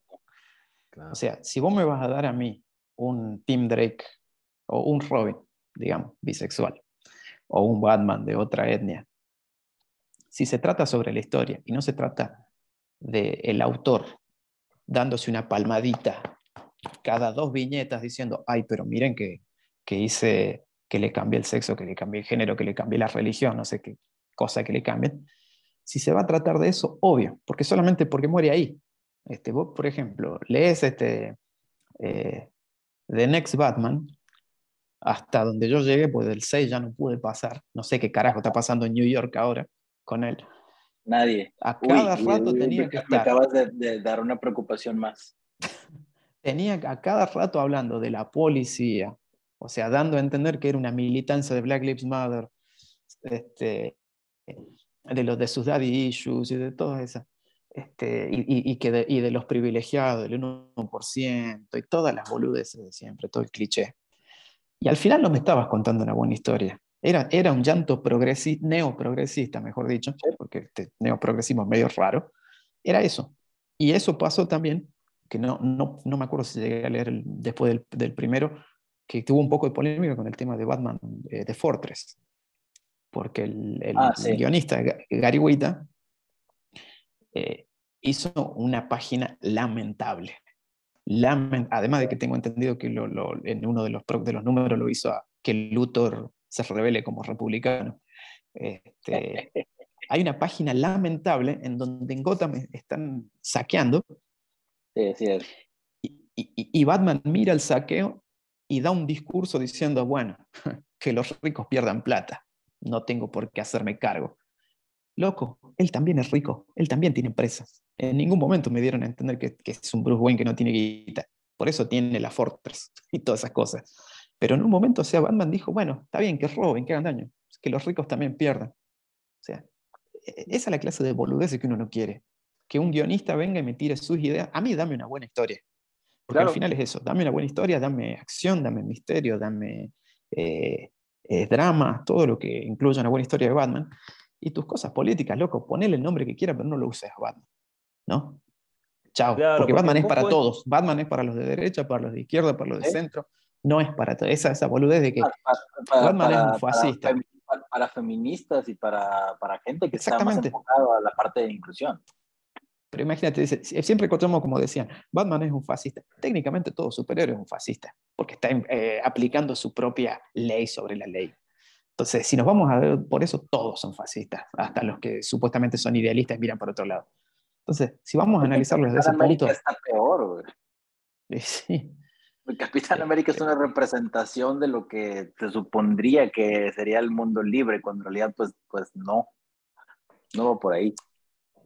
Por eso digo, si, si vamos a empezar con eso, este, por eso, cuando se vuelvan a centrar en las historias y dejen de dar tantas vueltas, y también dejen de hacer 8.000 eventos con 50.000 crossover porque ya todo el mundo se pierde, ahí las cosas van a mejorar, eso no me cabe ninguna duda. Porque, bueno, por eso, nos quedan 80 años de historias para atrás, ¿no es cierto? También. Porque digo, los últimos cuatro medio que están perdidos, pero de Batman en el caso nos quedan 80 historias, de, Superman 85 años, ¿no? Este, y de otros un poco por ahí. Y, y, bueno, vamos atrás y hay gente que por ahí te va a decir que algunas historias en cierta época eran malas, pero eran malas si nos ponemos en los estándares de hoy, ¿no? Sí. Porque por algo han pasado en distintas épocas. Eh, a lo que me lleva, antes de que nos sigamos yendo. Cómics, lo más importante. Y como es Día de Batman, historias, historias para recomendar que salgan de lo, de lo cliché. Esa es la parte que me gusta. ¿Qué dicen? Me parece perfecto. Hay que ver quién se, quién se anima a empezar. Yo, yo puedo, hay varias, varios arcos que a mí en lo personal siempre me han parecido... Eh, Arkham Tower. no, va, hay, hay, hay, un número de Batman, bueno, no es un número, es un, es un tomo especial que, que yo tengo la, la práctica, o sea, literalmente un ritual que adapté desde hace ya un, por lo menos unos, eh, eh, pues, pues, tengo viviendo en Monterrey tristemente 11 años. Este, desde hace prácticamente 10, 11 años lo leo cada, cada diciembre. A mí me encanta leer el Batman Noel. Me parece una historia fascinante por la manera de que, que Azarelo y Bermejo hicieron, adaptaron la historia de, de Charles Dickens de Navidad me, me, encanta esa, esa forma porque creo yo que cada año que lo leo, o sea, justamente lo leo ya sea antes del 24 de, de, de noviembre o de diciembre o el mero 25, o sea, cada vez que lo leo es como ese tipo de películas que tengo la fortuna de poder ver una y otra vez y no me canso. O sea, es tu pobre angelito, digamos. Sí, se puede decir que sí, se puede decir que sí, eh, porque cada año que lo leo entiendo algo, algo diferente eh, o, recuerdo una, una enseñanza que, que se, me había, se me había olvidado o que me había pasado algo. Y, me, me, encanta ese, ese número en particular porque habla de una persona que creo que al final del día representa todo lo que es Batman, de una persona que incluso puede llegar a estar sumamente sesgada por su misión y de alguna manera está rompiendo con la idea original de la misión está rompiendo con la idea original de, quiero evitar que le pase algún mal a, los niños de Ciudad Gótica o, a alguien en, general. Y al final del día él está promoviendo generar cierto tipo de dolor a otras personas. Y se cuestiona mucho eso durante la, durante la historia. Y a mí me gusta porque es, ok, es una pausa en el, en el año, detente, y pues ten la oportunidad de ver las cosas desde una, desde una perspectiva completamente diferente. Además de que me encantan las analogías de los fantasmas del pasado, presente y futuro con, Superman, Catwoman y con el Joker. O sea, me parece eso fascinante. Eso es los Fantasmas del Caribe, que es una de las bandas favoritas de Alan. No la conozco, por suerte. Esa es una historia, es una historia que a mí en lo personal me encanta. Eh, y digo, y hay, hay otra que, que, también puedo decir que representó mucho, probablemente no sea de las más este, eh, under o de las menos conocidas, creo que también tiene ya una, una gran base de seguidores, pero creo que me gusta, el hecho de la historia de la corte de los búhos, para mí es, alguien encontró la manera de hacer algo completamente nuevo y hacerlo sentir como que siempre estuvo ahí eso me parece también algo sublime, eh, que, que, que, alguien sea capaz de integrar algo tan, tan eh, vasto y tan, tan rico en contenido en, algo que ya existía desde hace muchísimos años y que lo haga lo que, y que de esa, esa sensación de frescura de, de, alguna manera. Eh, sí, eso. Nos separa todo lo que ha derivado, pues. Claro, por supuesto. Porque eh, si hay algo que, que tiene eh, eh, Scott Snyder en su paso por, por Batman es que supo convertir a Gotham en un personaje. Claro. Entonces todas sus historias siempre tienen a Gotham como un personaje más, más allá de, bueno, obviamente los detractores y fans que tienen, pero Gotham siempre está ahí, como, como una caja, como un arenero, o sea, una caja de juguetes que eh, puedes encontrar de todo, porque eso es Gotham, ¿no? Y claro, es que eso también es lo bueno, porque Gotham también es, muy importante en todo lo que es la mitología de Batman. Cambias la ciudad y, y cambia todo. Porque Gotham tiene todo. O sea, no solamente la mafia, sino ese, ese mundo esotérico este, que hay dentro de Gotham. O sea, que no es solamente la mafia, la injusticia y las cosas que atrae, sino también ese, ese mundo sobrenatural, ¿no? Que le envuelve como si, este, como si fuera, no sé, una especie de, de portal a lo peor de lo peor, y no solamente lo que se puede ver y sentir, sino lo que se puede sentir y lo que no se puede ver también. Este, por eso yo siempre digo que mis, historias favoritas de Batman son las, las historias clásicas de detectives, de, de, enfrentarse a la mafia, de perseguir psicópatas, asesinos en serie, ¿no? Obviamente creo que... Un, día normal en la Argentina y en México. Eh, sí, sí, sí, básicamente eh, un día en Latinoamérica. Exactamente. Nada más que tal vez te vas disfrazado de murciélago y no de, bueno, no importa, no, de, no importa de qué. Eh, y después, porque obviamente creo que te puede gustar más o te puede gustar menos, pero creo que todos hemos disfrutado en algún momento alguna historia con alienígenas y viajes en el tiempo y todas esas cosas. Pero a mi gusto me encantan las historias que tienen que ver ya con lo esotérico, con, con lo oculto, este, que, que creo que es lo que en algún momento tiene que pasar en el cine. En algún momento en el cine tiene que haber una película de Batman que se base en eso. no sé. Me, me, cuesta mucho trabajo creer que algo así pueda pasar, porque creo que el mundo no está preparado para eso. No está preparado para ver un Batman así. Tiene que ser Creature. también. Pero Matt Reeves dijo que él le gustaría explorar más el lado fantástico en sus próximas películas. Eh, Ojalá. Pero bueno, también hay que ver. Con el a mí me encantaría que esté Mamba o Salomon Grundy o algún villano así. Pero ¿cuánta gente conoce a Mamba? ¿O cuánta gente conoce a Solomon Grundy o al sombrerero loco? También debe haber o no, no sé, yo supongo, invento, que una bajada de línea, decir, bueno, estos son los personajes conocidos, vamos a movernos en estos cuatro o cinco que se mueven siempre. Porque salvo Nolan que metió a Ra's al Ghul, después son siempre más o menos los mismos personajes. Sí, digo, y pero tampoco queremos que hagan la fórmula de Marvel que meten a N cantidad de personajes que a nadie le interesa y que le están generando todo un mundo alrededor. No queremos esa fórmula. Si, si mal no recuerdo, vivimos durante años anunciados de que íbamos a ver a Matt Hatter en la película de, de, de Matt Reeves. Y también se habló de Firefly.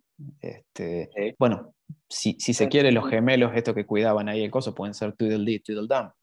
Este, y es un leve, una leve referencia, decía, no sé, se dicen tantas cosas. Pero bueno, eso es lo que tiene, eh, por supuesto, Batman también, que entre todas las cosas geniales que tiene, la, la mejor Rogues Gallery este, la mejor paleta de, villanos posible que con una buena mente eh, se pueden sacar, qué sé yo, hay personajes, por ejemplo, para mí, eh, tiene que estar Hugo Strange, creo que es mi villano favorito de Batman.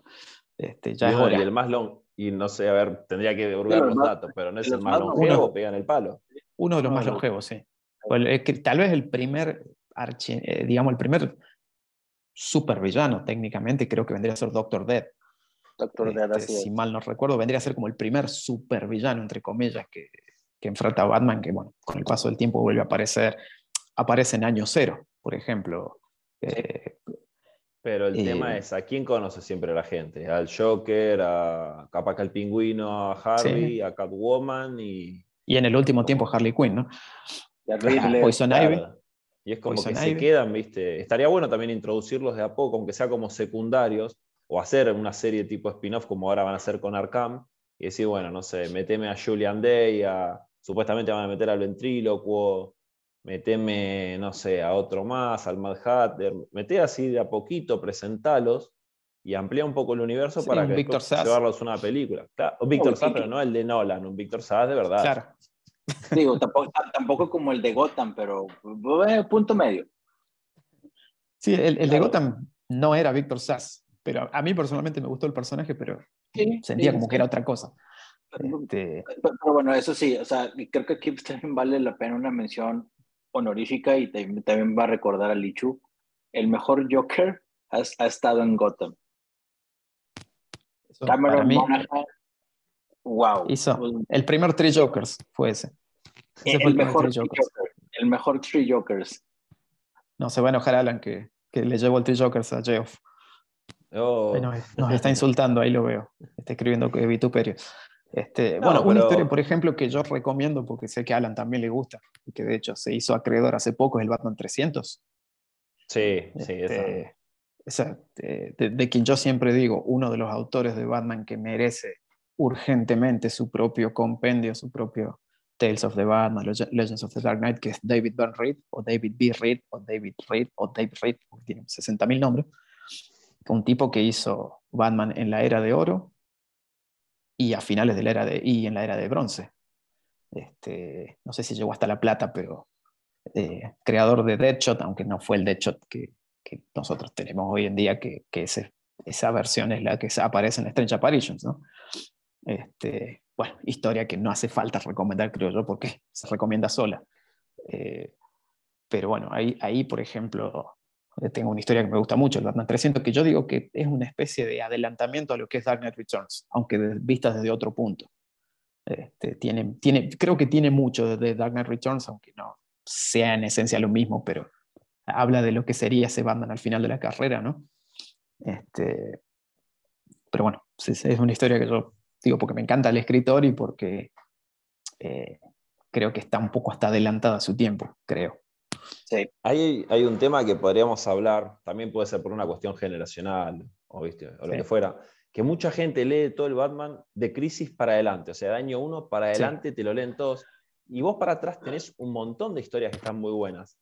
Claro. Eh, a mí de bronce Batman es espectacular. Claro, mismo la Golden Age también si tienes una narrativa. La Golden tiene cada, delirio. Sí, tiene cada delirio la, Golden que es hermosa. y la Silver también, digo. La Silver también, pero yo, mira, a mí lo que me gusta, yo de donde arranco mayormente a leer, es desde el Detective 400 para adelante y desde el Batman 210, 220, ahí cuando se va eh, Dick. Ahí hay muy buenas historias, viste, que yo siempre te digo en la etapa de Robbins y Nor Norvik, que son muy buenas y están como, no sé si olvidadas, pero la gente no las lee mucho. Y no se recomiendan, creo, mucho. no, no se recomiendan. Viste, todos capaz que te van hasta Denny O'Neill y Lance para adelante. Y para atrás, ojo que tenés un poquito de historia, un poquito más para atrás también hay muy buenas cosas. Porque ahí ya se venía viendo un Batman oscuro. A ver, y nadie. mira, un, guionista, perdón que interrumpo, un guionista que yo no veo que no le dan amor es a Mike W. Barr. O sea, un tipo que trabajó con Batman en la, antes de la, de la crisis y también después, para mí, una gran historia de Batman que no se recomienda lo suficiente, para mí, ¿no? Es Blind Justice. Este... Y de ahí sale, es un Nightfall. antes, antes de Nightfall, un poco de Avatar. Claro, si Lo que pasa es que la gente siempre te recomienda lo mismo. dice, no, vos empezás por Batman, tenés que empezar por el Dark Knight. No tenés que empezar es cierto. por el Dark Knight. A ver, a, ver digo yo, es cierto que existe un. Exactamente, un, a ver, existe un starter pack. Sí, eso ya lo sabemos. Eh, Miller, eh, eh, Killing Joke. Pero vos le darías a alguien que Halloween con Batman un Killing Joke. Y probablemente por la popularidad de la historia, lo más seguro que, yo, no. Yo, no a ver, yo, es una, no, es una historia que, no es una historia de la que yo personalmente soy muy fan, tengo que admitir. De que me gusta, ah. pero no me parece. Entiendo, ah. entiendo lo que significa, pero para mí ni siquiera es la mejor historia que tiene el Joker. Por ejemplo, a mí me gusta mucho más, y eso que es más nueva, eh, The Man Who Laughs. Mm. Y bueno, en eso, obviamente, ¿sabes cuánto se, se van a acordar de tu familia, ¿no? Cuando digas que no te gusta tanto Killing Joke. Pero lo bueno de Batman es eso, ponerle. A mí, eh, Killing Joke me, parece una historia muy buena. Cada vez que la leo, le, encuentro más cositas de Man Who Laughs, me parece también fantástica. Pero yo no la veo como para que alguien que empiece con Batman agarre por ese camino. No sé, será porque yo la leí también de chico que cuando no sé, tenía 7, 8 años decía, ¿qué hacen esos enanos y Jim Gordon en calzoncillo? O ya estaba desnudo. Era un fin de semana de Mena. básicamente. Porque también la gente cuando arranca quiere ver como algo más pochoclero hasta que se lleva, viste, al, al núcleo de Batman. ¿Sabes qué pasa? Que esa, historia, pasa que en, esa historia, primero, bueno, tenés lo de, tenés lo de Bárbara, y bueno, y, tenés una, tal vez la, primera gran mención, o sea, el primer gran, eh, eh, digamos, tal vez el primer gran momento donde te establecen esa cosa de que eh, Batman y Joker son dos, fuerzas que se necesitan. Este, de que, los dos representan exactamente lo que representan. El, bien, pero. El loco bueno y el loco malo. Claro, y el malo vulgarmente. brillante, ¿no? colorido. Este, o sea, eh, hasta en eso son opuestos. Entonces, es como que entiendo yo, bueno, porque esa historia obviamente es. Por ejemplo, a mí, eh, A Death in the Family no me parece una buena historia, mm. pero marca un antes y un después. Entonces, el, Star de Park está. Pasa que está buena, si, va, no está buena. yo creo que se disfruta más si vos vas leyendo todo el run post-crisis y ves ese, ese Jason que, que mata, pero que no te muestran cuando mata al mafioso, no sé si era un mafioso latino, que lo tira del departamento. Ahí ya lo ves como que está medio descarriado y que no sería lo que Batman pregona. Claro, sí, obviamente hay, menciones a eso, al, al, cesanteo, digamos, que le da Batman después de eso. Este, seguramente el mejor momento de, de, Jason, sea... Eh, no, de Colt. No, no, cuando muere, sino cuando él termina salvando, que esto lo dijeron también unos chicos en otro podcast, que Jason, a pesar de que la madre lo traiciona, lo vende, lo entrega, el tipo va y la quiere salvar igual. O sea, termina muriendo heroicamente. No es que le dice, ah, vos me entregaste, chao, morito y me, salvo yo. Sí, sí. igual, la madre era, todo lo que estaba mal, era la madre de Jason Todd. Y de Calci también es otra historia que no, la recomienda mucho y es una historia tremenda. Pero, eh, eh, la, la, mayoría acuerda que es la mejor historia tal vez de, de, Tim, de, Jason, perdón. ese, es un Jason más, este, eh, más eh, enfocado, digamos, ¿no? Mm. En salvar a Batman, en ayudar a levantarse, en sacarlo de ese... Porque viste que muchas veces quedamos como que eh, los, los viajes mentales de Batman son algo que solamente Morrison hizo. Mm. Y en realidad es algo que se hizo muchas veces antes. Y ahí tenés un gran ejemplo de cult. ¿no? Y también tenés un gran ejemplo de que mucha gente no va más para atrás en lecturas. Claro. Y que tenés. Por eso pueden decir. No, y además, por ejemplo, tenés no solamente Batman y Detective Comics, ¿no? De, Brave and the Bold. Mil este, millones, Por ejemplo, o sea, más allá de lo, de lo, más nuevo que sería, digo, de lo más nuevo, entre comillas, en los 90 para adelante, que mm. nacen nuevos títulos como Legends of the Dark Knight, que es fantástica, eh, Shadow of the Bat, eh, Batman Chronic, esas cosas que empiezan a aparecer después. Pero digamos, hacia atrás eh, tenés cosas como, por ejemplo, como Brave on the Bolt, eh, donde, qué sé yo, el número 200, por ejemplo, Brave on the Bolt, para mí es verdaderamente Mike Barr, justamente con dibujos de Gibbons encima. Se la tenés vos, ¿no? Me parece. Esa la tengo, sí. Este, no, sí, no era para chapear eso, pero este, no, pero es, un lindo. Bueno, pero ya con la, portada lo vale la, portada de Aparo. Este, la portada de Aparo, pero encima lo dibuja Dave Gibbons, ¿no? Este, y donde tenés Batman y Batman. o sea, Batman de la Golden Age y Batman moderno, o, mejor dicho, Bronze Age. Eh, esa conexión entre los dos es buenísima, donde se retoma este tema de la Tierra 2, ¿no? donde, donde en teoría antes de la crisis, o, de lo que todas las crisis que ocurrieron ahora, se, se nos explicaba que ocurrieron las, aventuras de la, de la, Golden Age, ¿no? Para de esa manera separar a esos personajes originales de los modernos. Este, ahí tenés, por ejemplo, una otra gran historia para mí que, que recomiendo, el, Batman, el de Ball 200 del volumen 1, ¿no? Eh, porque explica mucho de lo que es Batman y de la, como siempre digo, otra gran historia que fue compendiada ahora en el, en el especial de los 80 años de Tech, que es el To Kill a Legend, que está en el, en el Detective Comics 500, es este, eh, Dick Giordano con Alan Brenner. Alan Brenner.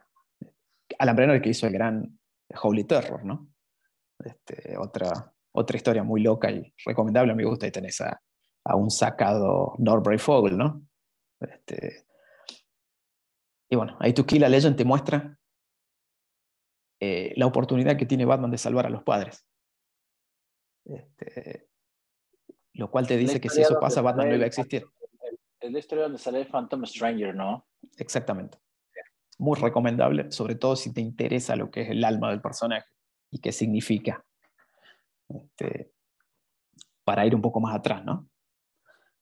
Y en modernas, bueno, hay muchas cosas buenas, porque, a ver, yo, leo y escucho mucho fundamentalista que, argentino sobre todo, pareciera que hay dos o tres autores nada más.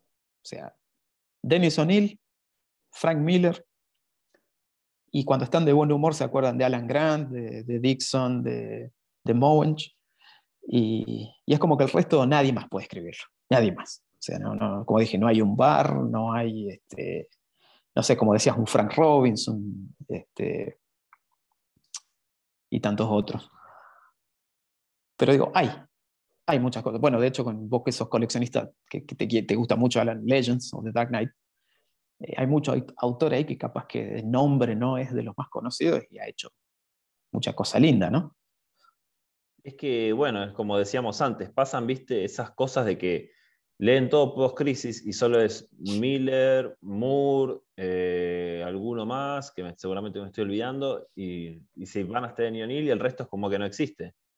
Y vos tenés un montón de historias sueltas, ponele Legends of the Dark Knight, eh, en la que es Fate, es una saga de tres numeritos, no me acuerdo quién la hace, que trata, viste, que Batman salva a una persona que era drogadicta y el tipo se siente como influenciado por, por Batman y crea como su pandilla de Batmaniano, de, Batman.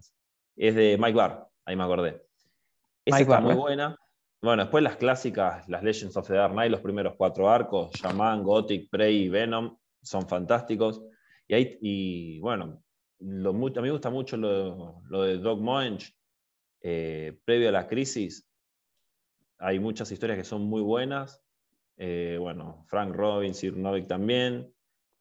Eh, qué sé yo, tenés de todo, pero hay que irse un poquito más para atrás, que también hay cosas buenas, no quedarse siempre... Bueno, Conway, el, Len Wynn, este, son, o sea, son, son cracks del, del, del, ¿cómo se dice?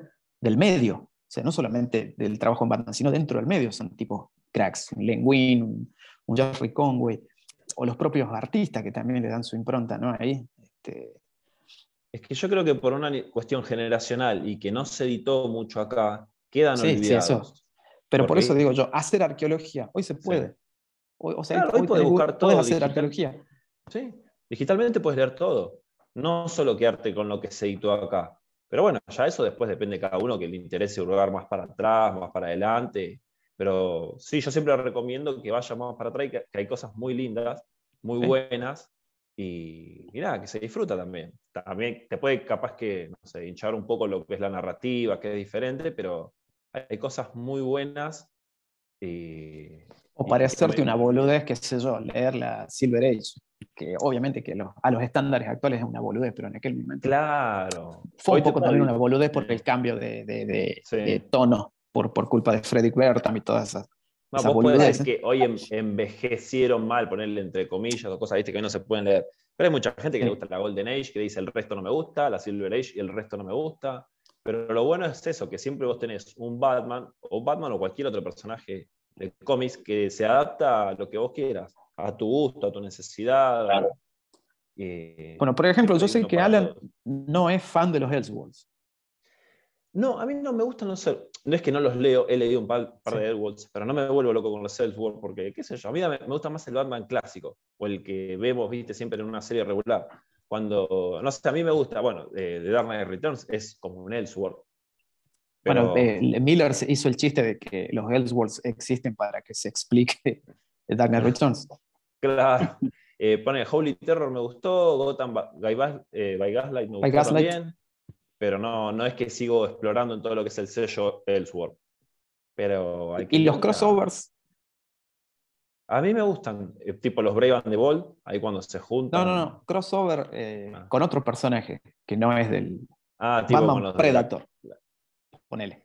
Eh, no, no soy muy fanático tampoco. No, no, no me enganché. Me enganché de chico porque leí con Spider-Man, con, con, Spawn, y, pero no, no es algo que me enloquece. Por eso no, no, no hurgo mucho por ahí, pero sí hay mucha gente que le encanta y, está bueno también eso. A mí, por ejemplo, nuevo, me gustó mucho el Batman de Max, porque para empezar el cómic de Max me encanta. Claro. Este debe ser de lo poco que leí fuera de Batman, porque yo soy fundamentalista de Batman. Para mí, Batman, Batman, Batman, Batman The Shadow, eh, a, mi gusto empezó se bien. Complementan, Se complementan bien. Bueno, aunque de hecho se encontraron un par de veces en la, en la Bronze Age. O el número que se encuentran con The Shadow. Eh, no me acuerdo qué número Batman es, pero esa historia está muy buena también. Yo tengo el, no me puedo acordar el número, tengo el, issue, el de Batman, porque la primera que se encuentran es en Detective Comics. Y, después está en Batman 253. Ese sí lo tengo. ese está muy bueno. ¿Lo tenés? te lo compro, ese yo no lo tengo. Eh, a ver, un cero kilómetro más o menos. Este, pagamos la deuda externa. Este, y eh, qué sé yo, por eso digo, por, ejemplo, a mí, bueno, Batman de Shadow me gustó, no, no me gustó mucho el final del nuevo, ¿no? Del crossover nuevo. Y después cuando fue de Shadow Batman, me parece que fue al revés. Empezó flojo y terminó mejor de lo que empezó. En cambio el otro me parece que empezó bien y no terminó tan bien a mi gusto son recomendables los dos si te gustan, obviamente, ambos personajes, y sobre todo porque está Batman con un personaje que lo influenció a Batman. Claro. Batman Teenage Mutant Ninja Turtles. Eso me gusta. ¿Sabes que yo estaba hablando con un chico también? Eh, cómo esas, esos crossover locos con las tortugas ninja, con Scooby-Doo. Funciona, funcionan. Porque tienen similitudes. Pero sabes que lo que bueno, sé, te puede tocar alguno que lo leas y no te guste o que la historia sea un asco, pero no es una loca combinación. Nunca leí la tercera, el tercero. la, parte 1 y parte 2 la leí, de Batman Tortuga Ninja, la tercera nunca. O sea, están pendientes. Pero bueno, yo de chico amaba a Mikey, a Michelangelo. Y ver que Michelangelo es fanático de Batman en la historia es como que a mí me, me derritió el corazón. O sea, cuando lo abraza, te dije, no puedo creer que esto esté terminando. Sí, era exactamente lo que yo hubiese hecho los hubiese abrazado a los dos, porque ahí estaba mi infancia en esa hoja. Este, pero pues, como decimos, esos crossover por ahí funcionan. Por ejemplo, como dije a mí, eh, el crossover con The Max me encantó. No sé si está tan bueno, pero a mí me encantó, este, porque creo que el cómic de Max es brillante. Este, entonces ese crossover medio que nadie lo esperaba, pero bueno, en definitiva Sam Kidd ya había trabajado en Batman, también ser el creador de Max, así que no era tan difícil que los pueda eh, juntar, ¿no? hubo nunca un crossover de Batman con el fantasma, ¿no? Me parece que no. Ese creo que es el que falta. Como que sería el cruce que falta. Me parece que no. Porque ha habido con The Shadow, todo. A mí me parece que falta ese, porque hubo con Tarzan, este, eh, y tantos sí, delirantes. Sí, delirantes. Bueno, eh, a mí los Batman, te digo, los Batman Aliens me encantan, los dos. El primero con Bernie Wrightson, el segundo creo que era Stash Johnson. Este, me gustaron los dos, el segundo es loquísimo. El primero es como más, te lo imaginas, el segundo es más, más libre, digamos. Los de Predator me encantan los tres. Encima, para el, bueno, el primero, eh, Gibbons, ese que lo escribe en este caso, hay una tensión en esa pelea entre Batman y Predator hacia el final este, es, es fantástica, a mi gusto. Y los otros dos están buenos, cumplen. Son un poco más pochoclero, creo yo. El primero lo veo como, lo siento más, más duro, pero son mal eso. Pero, en fin, este, funciona. Por, eso digo, esa es una de las cuestiones que tiene Batman de por qué Batman es lo que es. Porque es tan fácil de adaptar Batman. O sea, es tan fácil meterlo en la licuadora con algo. sí, pero también lo puedes chocar. También, sí, sí, eso no hay duda. Eh, es una Ferrari. ¿La podés chocar o la podés pistear como, como el Carlos de ¿Cuál, Pero también. ¿Cuál sería, la historia que menos les ha gustado de Batman? Uh, yo si digo me va, a hacer enojar ese Kiri y no puedo. Diga, dígalo, dígalo. Mira. Todo lo que hizo Tom King. No, no, no, no. hasta respirar, hasta respirar. No, no, no, no, no, no. Yo de Tom King por, ahora leí 22 números. Eh, hay cosas que no me gustaron, otras cosas que, estaban buenas, pero no, no, para mí no lo supo llevar. Pero cuando, llegues a Nightmares, me, te vas a suicidar. Pero... no, sí, despidiendo Todavía no Me faltan, me faltan 60 y pico números más pero creo que es de lo que menos me gustó. No le estoy tirando un palo a King, no le quiero no, No, porque. Acá, acá, se puede hablar mal de quien sea, ¿eh? pero es que a mí no me gusta tirarle, por lo menos públicamente, eh, hablar mal de Batman o de los autores. Off the record, los puedo putear a quien quiera. Eh, pero, puedes decir no me gusta. Y no me gusta no, Yo digo, es lo que menos me gustó. Pero no voy a decir que. Pero así, historia. historia así particular, no importa de quién sea. Como decía esto a mí no. Y no sé, esa etapa mucho, lo que leí hasta ahora mucho no me gustó. Y otra cosa que haya leído, no sé, por ahora, por suerte no, no agarré nada, así que me disguste mucho. Yo, por ejemplo, una, historia que no me gusta para nada es el Spunk Batman de Miller. Ya. Esa es una de las historias que no, no, no, para mí no, no, no funciona. Sí me encanta después War Devil. Este, yo creo que ahí sí, sí funcionó. Jansson y eran Grant Moench y Dixon, ¿no? Los tres. Este, con Klaus Jansson dibujando. Esa, esa, historia para mí sí, pero la, la, de Miller no. Definitivamente no, no me va. De las historias nuevas, bueno. Eh, eh, eh. Bueno, sí, los, blog, en el blog pueden. Yo, por ejemplo, sé que, sé que algunos amigos de Alan se van a enojar conmigo por decir esto. Muchachos, no entiendo qué carajo le ven a White Knight. No entiendo. La verdad que no entiendo. No entiendo, no lo entiendo. Yo, creo que muchos a White Knight la defienden porque es eh, eh, un Ellsworth, técnicamente.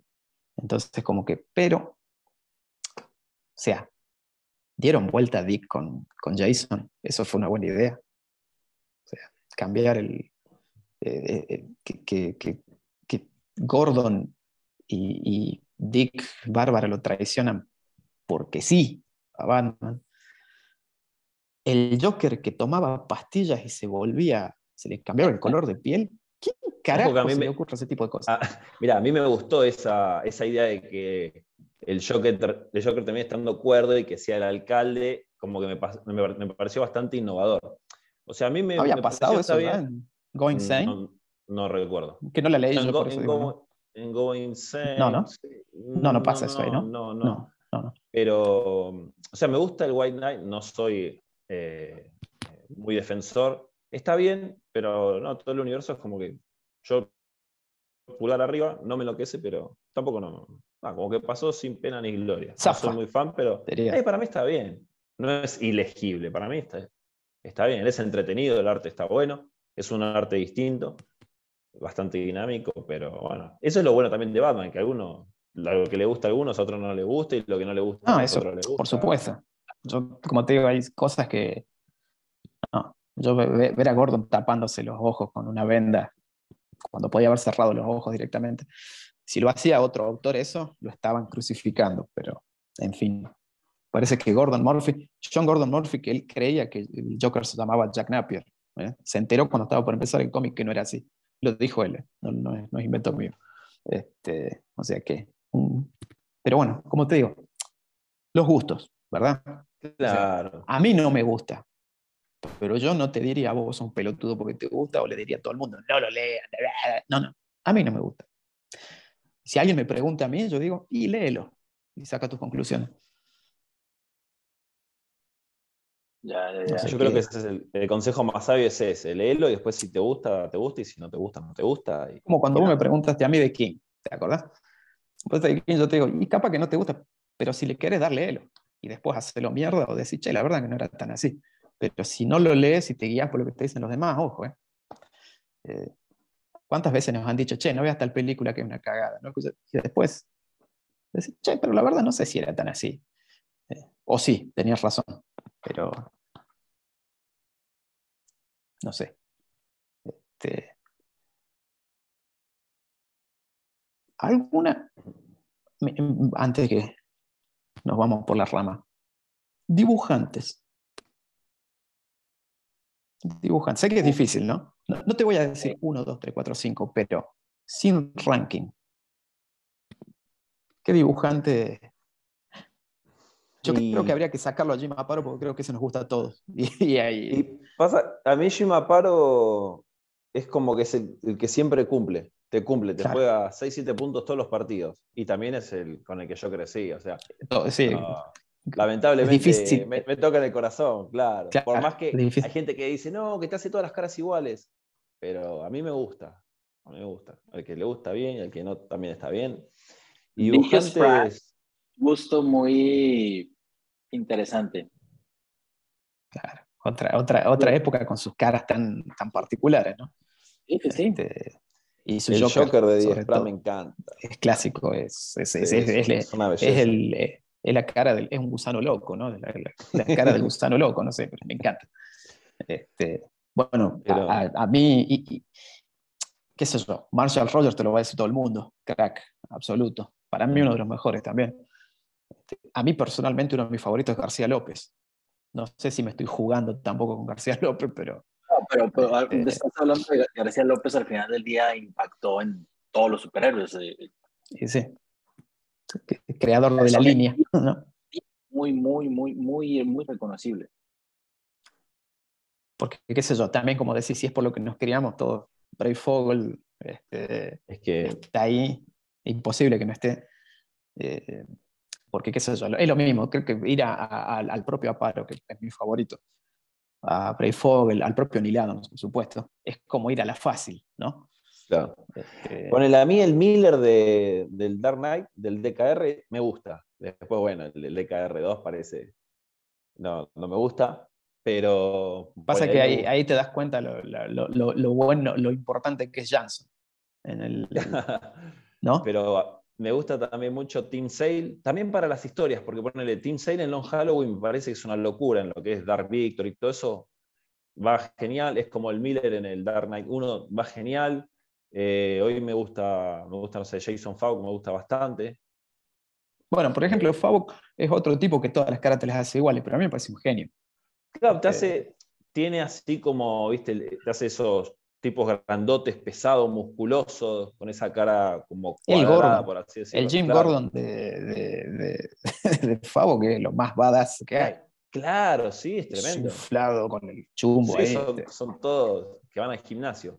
Iván Reis me gusta mucho también, pero sí, de lo clásico y lo actual tenés, tenés muy buenas cosas.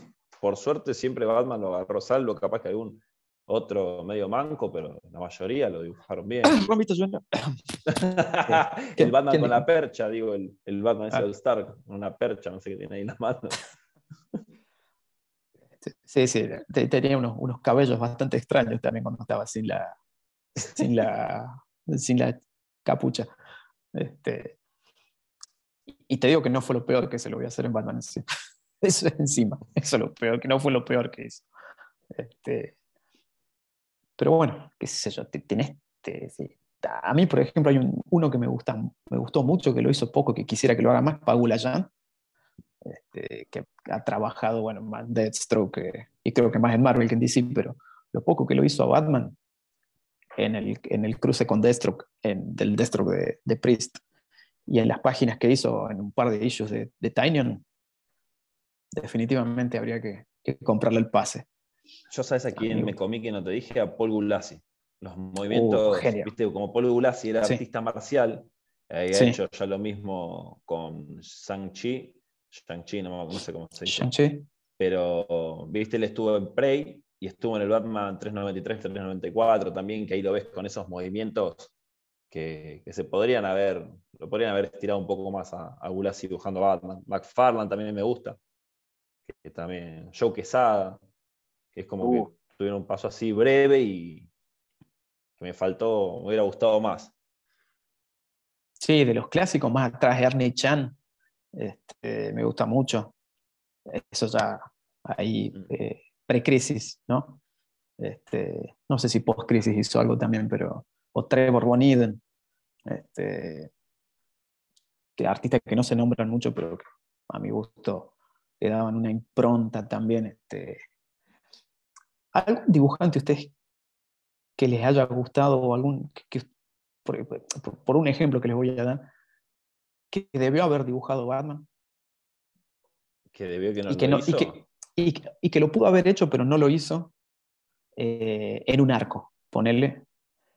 Doy un ejemplo. George Pérez, por ejemplo. No hizo un arco en Batman. No sé si hizo algún issue completo. Creo que tuvo participaciones como en el. En el eh, ¿Cuál era el 400, no? El de. el que tiene todos los artistas. sí. sí, en el 400 está. Y también te hizo las tapas de. De lugar solitario para morir, año 3. Pero issue hubiera así... Estado, no, hubiera estado lindo así un par de, par de números de George Pérez, como lo que hacía antes de McFarlane, tipo 20 números. Porque, a ver, inclusive su, su, ¿cómo se llama? Su, su coequiper, Mark Wolfman, tuvo su época en Batman.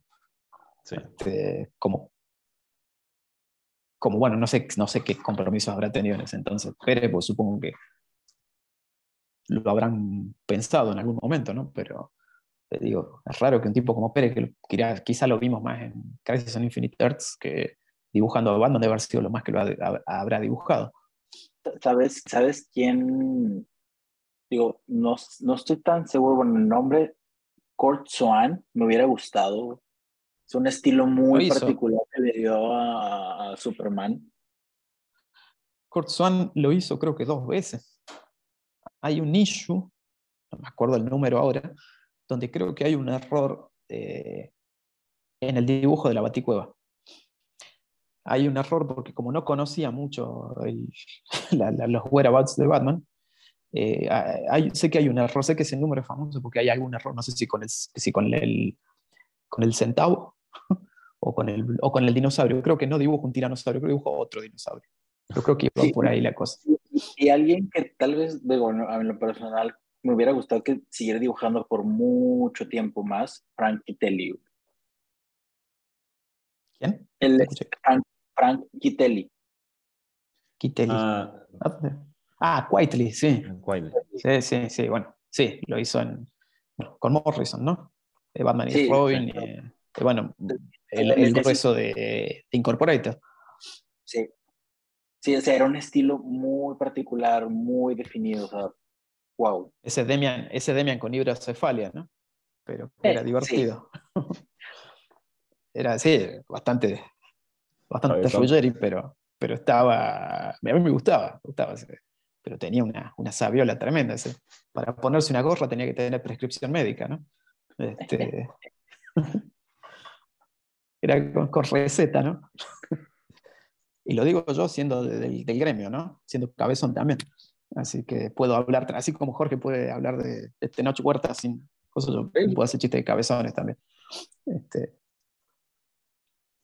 y bueno, este, no sé si quieren tirar algo más, si, si quieren que vamos bajando la persiana. Hay historias que en lo personal les hubiera gustado que se quedaran marcadas. Yo les voy a dar un ejemplo.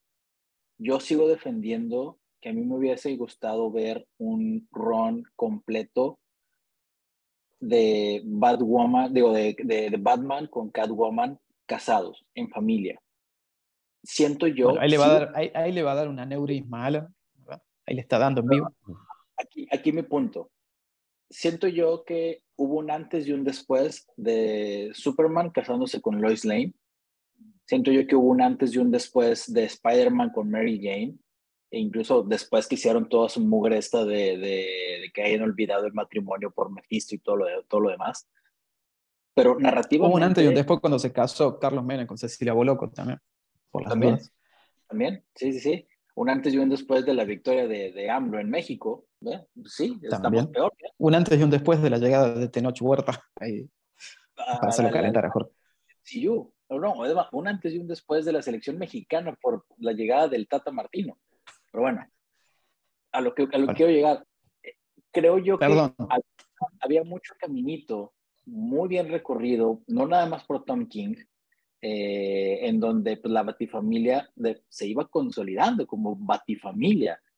Eh, eso a mí lo personal me hubiese gustado ver porque representaba, representaría un cambio, pues al final del día, como una superación verdadera del trauma de, de, de, Batman. Al momento de la, la Batifamilia, el único, la única, el único personaje que ha trascendido el trauma ha sido Nightwing. Fuera de eso, todos, sus problemas, todos los problemas de Nightwing son de faldas por lo general, no, por otra cosa. Pero y, ya... y, hasta hay un tema de zoofilia ahí también. Sí, sí, Esa... promovido por King. Ahí sí que no se lo puede defender a King. Eso fue idea de él, así que. Sí, sí, sí, este probablemente ese sí le gustaría a Alan, pero bueno, eso es, otra cosa. Ah, este, sí, a, lo que quiero llegar es que a mí sí, sí Puedo decir que yo he visto cosas en Rosario de Alan que no puedo nombrar, pero... Por favor, no, por favor, no. No, pues con eso de que dijiste que Rosario era sucursal de Melmac en la Tierra, sí, me preocupa. Eh, básicamente.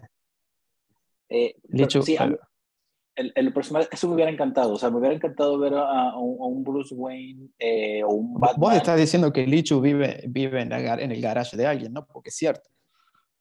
No estoy diciendo nada que no sea, pues, verdad absoluta, pero bueno, este, eh, a mí sí me hubiera gustado ver eso, porque vuelvo, creo que mi punto de referencia es mucho Superman con Lois Lane. El antes y el después de lo que fue el personaje eh, se notó. Creo que eso también hubiese sido un antes y un después para, para Batman. Eh, y no con estas últimas historias que no te dan un buen sabor de boca, independientemente del, del autor. O sea, porque desde que pasó eso con el 50 de King, toda la debacle de Tinyon, todo el amor, lo lo que estamos viviendo con este momento con, con este Zdarsky, no, no. Eh, e incluso, incluso diría que el Batman, digo, el, el Batman Catwoman, pues es un, es un paliativo a, eso. Pero si me hubiese gustado ver algo que de verdad durara mucho más tiempo. Claro, pero Dandy Dio, a Dandy Dio no le gustó, así que eh, por eso lo sacamos. A Dandy Dio después lo hicimos salir, este, pero bueno, él no quiso. Bueno, muchos te van a decir que para Superman era más natural eso que para Batman, por el génesis de Batman solitario. Por eso mismo. Ah, concuerdo, lo cual concuerdo, pero era interesante la idea de ver que se tiran a la pileta con eso. Nunca vamos a saber si hubiese funcionado, ¿verdad? Claro. Yo te lo hubiera respetado en una, capaz que en una miniserie, ¿viste? En algo aparte. Eh, si vos me decís hoy que, que Batman se casa, es feliz, forma su familia, sí, no, no, claro, en una serie regular, te digo, y no porque me parece que lo estás rompiendo al personaje. Hay gente que capaz que, lo quiere y está todo bien. Es que supuestamente la idea era de que eso pase por una docena de números más o menos después de la, no después de la boda, sino después de lo que sería City of Bane, que no iba a ser así. O mm. sea, los últimos 15, 16 números para llegar al 100 iban a ser eso. Eso es lo que por lo menos se venía comentando. Y después, ¿qué iba a pasar? Crisis.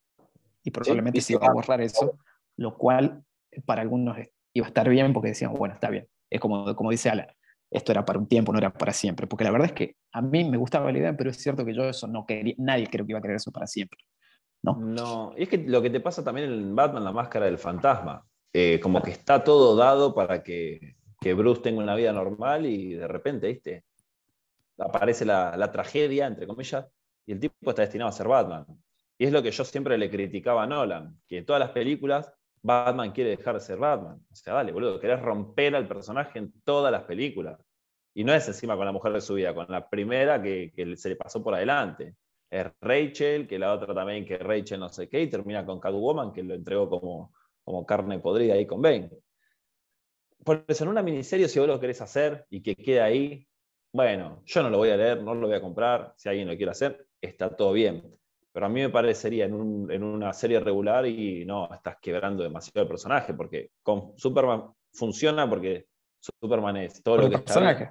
Claro, es que esa frase eh, pedante que está todo lo que está bien, bueno, es eso y funciona por el personaje, pero Batman, yo creo que si vos lo haces feliz, eh, lo, lo rompes. Lamentablemente Batman tiene que tener cataclismos, virus, tierras de nadie y, eso es lo que funciona con Batman, que el tipo esté siempre sufriendo, pero superando la adversidad, que yo creo que en parte ese es el, mensaje que deja él, que es palo tras palo y se levanta. Les voy, a compartir, voy a compartir una, aparte, les voy a compartir una anécdota de, de un compañero de trabajo. no me acuerdo cómo surgió la conversación, que alguien le preguntó de que, oye, este, ¿qué se siente eh, el, eh, estar casado? Y el, y el compañero dice, es lo mejor que me ha pasado en la vida. Es lo más bonito que puedes experimentar, pero no lo recomiendo que lo hagas. Es como el fumador, ¿viste? Es como el fumador que te dice, que te dice, nunca fumas. Pero bueno, Eso. justamente creo que va por ahí mi, mi, mi, idea de un Batman casado. ¿Quién te dice que un Batman casado va a ser feliz? Claro, vos sos pícaro, vos querés que Batman se case para no casarte vos. Eso quería.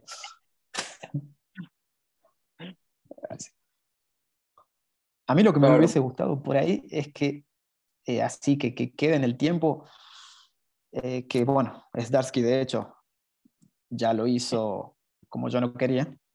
Yo creo que el concepto de Robin al lado de Batman ya no va. Creo que Robin mm. es una entidad en sí mismo. O sea, Robin yo creo que ya no es un sidekick, sino que es un discípulo de Batman que lo puede ayudar. No, en la actualidad. Te digo, en la actualidad es como que Robin ya es un personaje que, para mí, está bien que sea un agente ocasional, ¿no? Sí pero el concepto este del psychic, que, por eso creo que para mí en el cine no es algo para mí para el cine. Como que, ese concepto ya quedó atrás para mí, ¿no? O sea, que está bien, que, puede aparecer, pero como un discípulo, no como un ayudante. Claro, ya se vale por el mismo. Exactamente. Como pasó con Nightwing. Claro, como Nightwing, bueno, o sea, que, puede estar existiendo Robin con el manto y todo. No, no digo que se tenga que convertir en otro, pero más operando por su parte, como un estudiante, pero no como el asistente. Y esa es buena también. Es, eh, yo nunca lo había pensado, pero sí, Robin ya también más de 80 años de historia y, y ya es otra entidad aparte, ¿no? Es, claro, el pibito que lo ayuda a Batman, es otro héroe más. Y, Robin estaba en la Liga de la Justicia. Este, era parte de la Liga de la Justicia, también como con Batman al lado, o sea, no era que no lo dejaban entrar. Este, y, es, yo creo que Robin durante mucho tiempo, más allá de todo, y esto lo dice Jorge siempre, eh, inclusive estaba por arriba de Wonder Woman. Era como que la Trinidad más bien eran los World Finest y, Robin. Este, que en el último tiempo obviamente se le quiso dar un equilibrio, lo cual me, parece que está bueno por, por, la clase de personaje que es Wonder Woman, pero es, o sea, Robin en sí, más allá del manto, es un personaje que todo el mundo conoce. Y, y, cualquiera, cualquiera de los Robins, cualquiera. O sea, creo, que, todos tienen su, su, base de fans, algunos más que otros, pero el, el, hecho de un Robin eh, ya te hace acreedor a un superhéroe completamente eh, separado de lo que es Batman. Obviamente. Entonces, ¿cuál es su Robin favorito? No hace falta que me digan es el mejor, sino este, este es el que más me gusta. Y um, yo siempre banco a Tim porque es el que se gana el manto solo, el que descubre la identidad de Batman solo.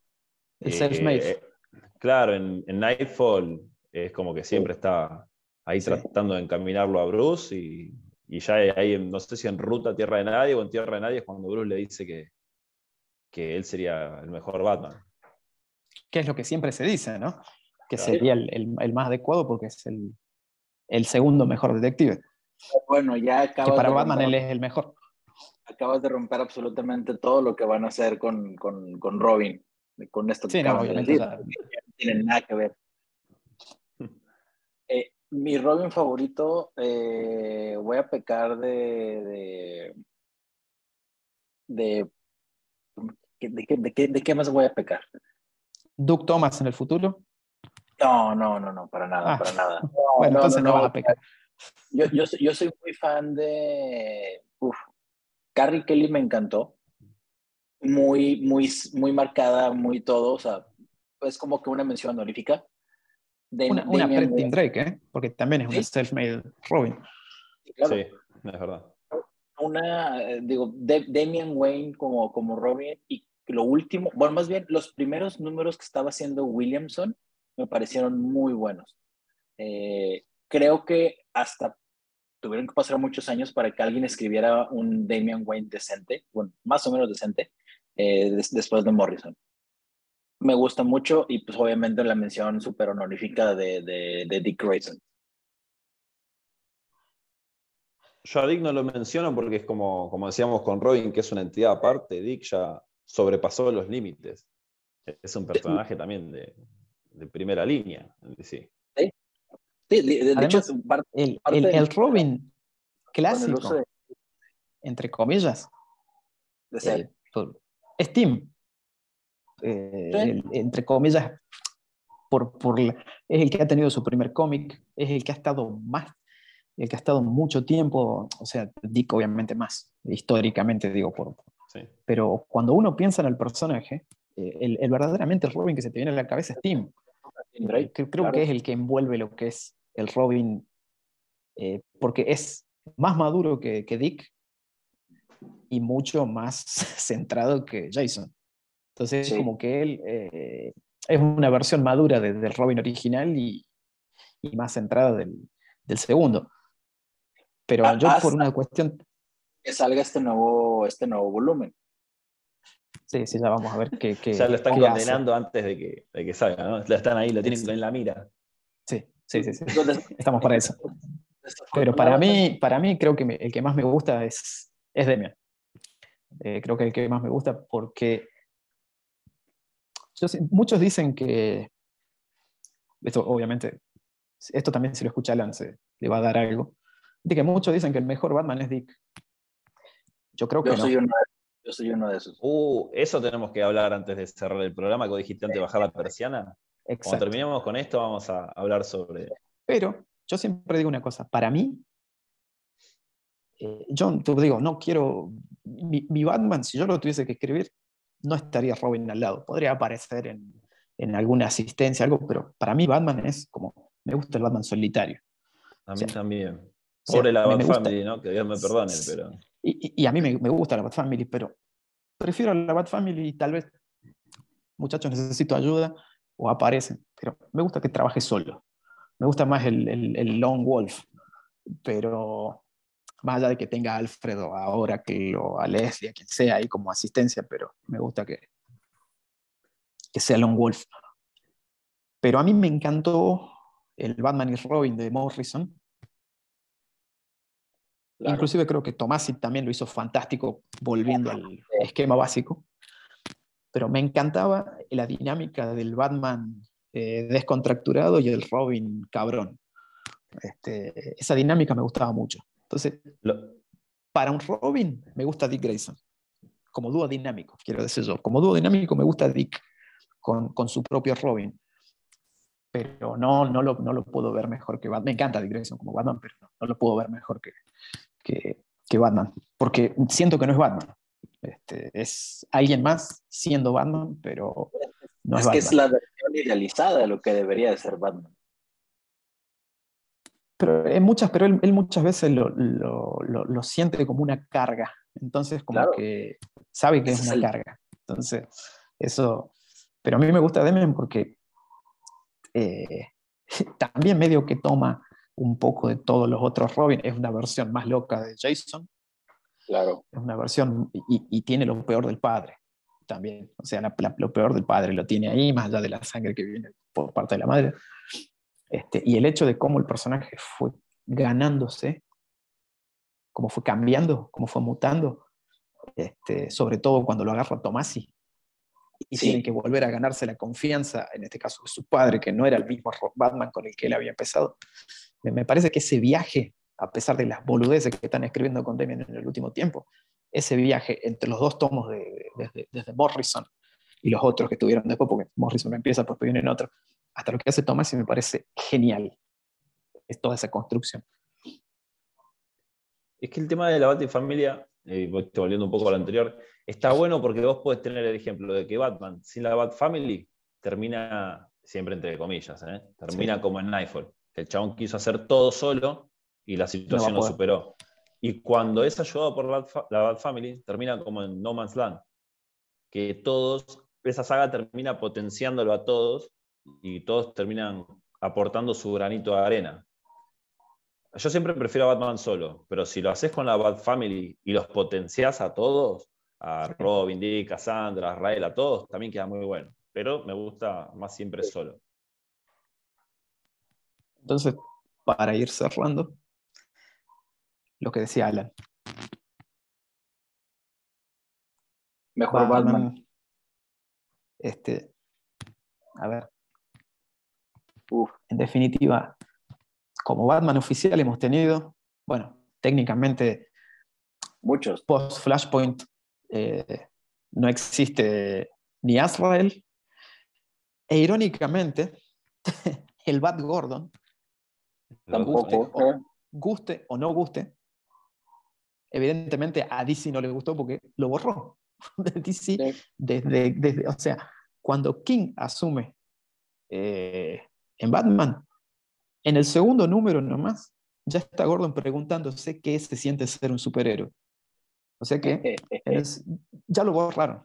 De hecho, después el rookie es eh, ingresado como un robot que inventó, eh, ¿cómo es? El Luke Fox, o sea, y, se lo ve como que en el futuro también se usó, pero como que no existió. Pero... ¿Qué les pareció Jean Paul como Batman? Dick, ¿les pareció digno? Y Jean Paul yo creo que se adapta, a mí no me gusta leer lo que es Nightquest, pero es lo que la época mm. demandaba, que era ese tipo de héroe, toda la influencia de Image, o sea, para la época estaba bien, a mí no me gusta, pero es entendible dentro de ese contexto. Dick me gusta también, ponerle, yo siento, viste, cuando leo Prodigal, que acá mi amigo Diego me va a putear, pero viste como que él hace, lo muestran como que le cuesta agarrar el manto, o viste como que agarrar el manto no es, no es poca cosa. Pero yo lo que te quería decir, viste que hay gente que dice no, que ya Bruce Wayne lo querían retirar, que tiene que ser otro, que hay gente que te pide que sea Dick Grayson, quiere un Batman más alegre. Quiero saber qué opinan un poco ustedes de eso. Batman es, Bruce. O sea, si sacas a Bruce, no hay Batman. O sea, lo podés hacer un año, dos, pero eventualmente lo vas a tener que traer. Este, por ejemplo, yo creo que el, mejor ejemplo de, de Dick cargando con el peso de ser Batman es Black Mirror. Sí. Porque. Que, yo he dicho que esa debería ser una animación. Sí, sin duda. Y es inclusive es que todo, bueno, todo lo que, porque en realidad Black Mirror la primera parte, pues Skeleton Cases, pero eh, Black Mirror está bueno el hecho de que, como pasa un poco en Prodigal, eh, y a diferencia de lo que había sido post eh, The Battle for the Cowl y, Final Crisis, en esos momentos Dick toma el manto porque él era el que lo tenía que tomar y porque en cualquier situación él lo tomaría, aunque no quiera, pero él sabe que lo tiene que tomar. Pero en este caso, lo que pasa como en Prodigal y en Black Mirror, no solamente tiene que tomar el manto, sino que el Batman que él está reemplazando está ahí. O sea, que le tiene que demostrar al propio Batman que es eh, digno. Al mismo tiempo que siente que no tiene que dejarse comer por los demonios de ese Batman. O sea, como que tiene que entrar en esa dualidad de ser él mismo, pero sin que se note que no es el verdadero Batman. Por eso me gusta mucho esa pequeña viñeta, una viñeta, una página, en lo que es para mí uno de los mejores arcos que, que hizo King, que es la post-boda Cold Days, donde. Batman tiene que no ser Batman, porque Bruce Wayne es llamado como testigo en un juicio donde, eh, bueno, está, está con el bajón de la no boda, eh, está sufriendo como un hijo de puta, y, cuando eh, Jim prende la señal, ve que aparece Batman, se da vuelta que eres el otro, ¿verdad? Ajá, sos el otro. ¿Cómo está? Esa, esa, me parece fantástico. Sos el otro. Y eso me gusta porque cuando lees Black Mirror, vos sabés que el Batman que estás viendo no es como, bueno, está bien, es otro como Batman. No, no, vos sentís que no es, a pesar de que no está, ni, no, te lo están diciendo a cada rato, pero sentís que no es el personaje. Y esa clase de historias me gustan, donde él sabe que tiene que ser Batman, pero al mismo tiempo sin dejarse morfar por el monstruo que es Batman, ¿no? Como si fuera una especie de ingeniería inversa de ego. Este, o reingeniería más bien, no ingeniería inversa, sino una reingeniería de lo que es ego. O sea, en este caso es como que no es el demonio propio, sino un demonio ajeno, que no se lo tiene que dejar comer. Y Jace Fox no sirve para mí ahora. Ya, que está. Jace Fox, ¿quién es? Jace no Fox, cuenta. ¿quién es? Milhouse no cuenta. No, para nada. No, no, no cuenta. Eh, digo, yo ahí sí, yo siempre he dicho, o sea, para, para mí el Batman perfecto es Dick Grayson. Número uno, porque supera el trauma. Cancelado. no hay ningún superhéroe que haya, que, que haya trascendido el trauma. Es el único. Todos los, todos los superhéroes, vete DC, vete Marvel, vete lo que tú quieras, el único que lo ha hecho ha sido Dick Grayson. De repente sí se acuerda de dos, tres cosas, y ahorita que sacaron el tema de la hermana, que vuelvo a decir, Tom Taylor ha desperdiciado casi dos años en historias mal hechas. Pero bueno. Montonero Taylor, bueno, sí. Sí, ese es otro tema, ese es otro tema. O sea, no ha pasado absolutamente nada desde que tomó a... bueno, ahí los amigos de Alan creo que te van a matar por escuchar eso, porque sé que muchos son fan de, no, y yo, yo, soy, yo, yo soy fan de Tom Taylor, o sea, o por lo menos era... No, yo también, pero no de lo que viene haciendo en el último tiempo. Claro, o sea, no, es que no, no, he hecho nada en, en, en, en, Nightwing, absolutamente nada, salvo darle un montón de páginas este, hermosísimas a, a, Redondo, lo único que ha hecho. Pero bueno, y, y, que nos da la oportunidad de ver semanas, bueno, cada mes eh, a Donna Troy dibujada por Redondo, eso está genial también, y, y a Bárbara Gordo, pero bueno. Eh, sí, la militancia anti-Batman de Taylor en Nightwing es muy evidente. Demasiado. Digo, yo creo que un Batman trascendiendo el trauma debería ser un, un Nightwing en esteroides. Y no, no, estoy diciendo que tenga que ser el Batman sonriendo, no debe, eso creo que no funciona. Tiene que ser un Batman como tú lo mencionas, distinto, que se percibe que sea distinto. Y eso no, y eso no creo que esté mal. Otras versiones, yo soy fanático de Batman Beyond, me encanta todo lo que es el concepto de Terry McGuinness, eh, que, que en, el último, los últimos años creo que lo han desaprovechado de más y el concepto de Batman 666 me parece también algo que, que es algo que tendría que ser explotado muchísimo más. Eh, el, el, Robin, pero el, el Team Drake. Como vendió Humo Morrison con ese Arkham 2, ¿eh? Y después dijo que no lo iba a hacer, que quedó ahí, no, mal, mal, Morrison ahí, mal. Te zarpaste no, pelado. Dijiste, vendiste eso y no, no hiciste nada. Y creo que ahorita intentaron sacar esta, bueno, intentaron utilizar a Batman 666 en, en al final de, de, esta, de este defecio raro de Gotham, Gotham State, o ¿cómo, era este, este título que dibujado eh, como muy Amerimanga? No, no, no, el que, está, el que estaba dibujado muy... Eh, Gotham Future State. Gotham Future, State.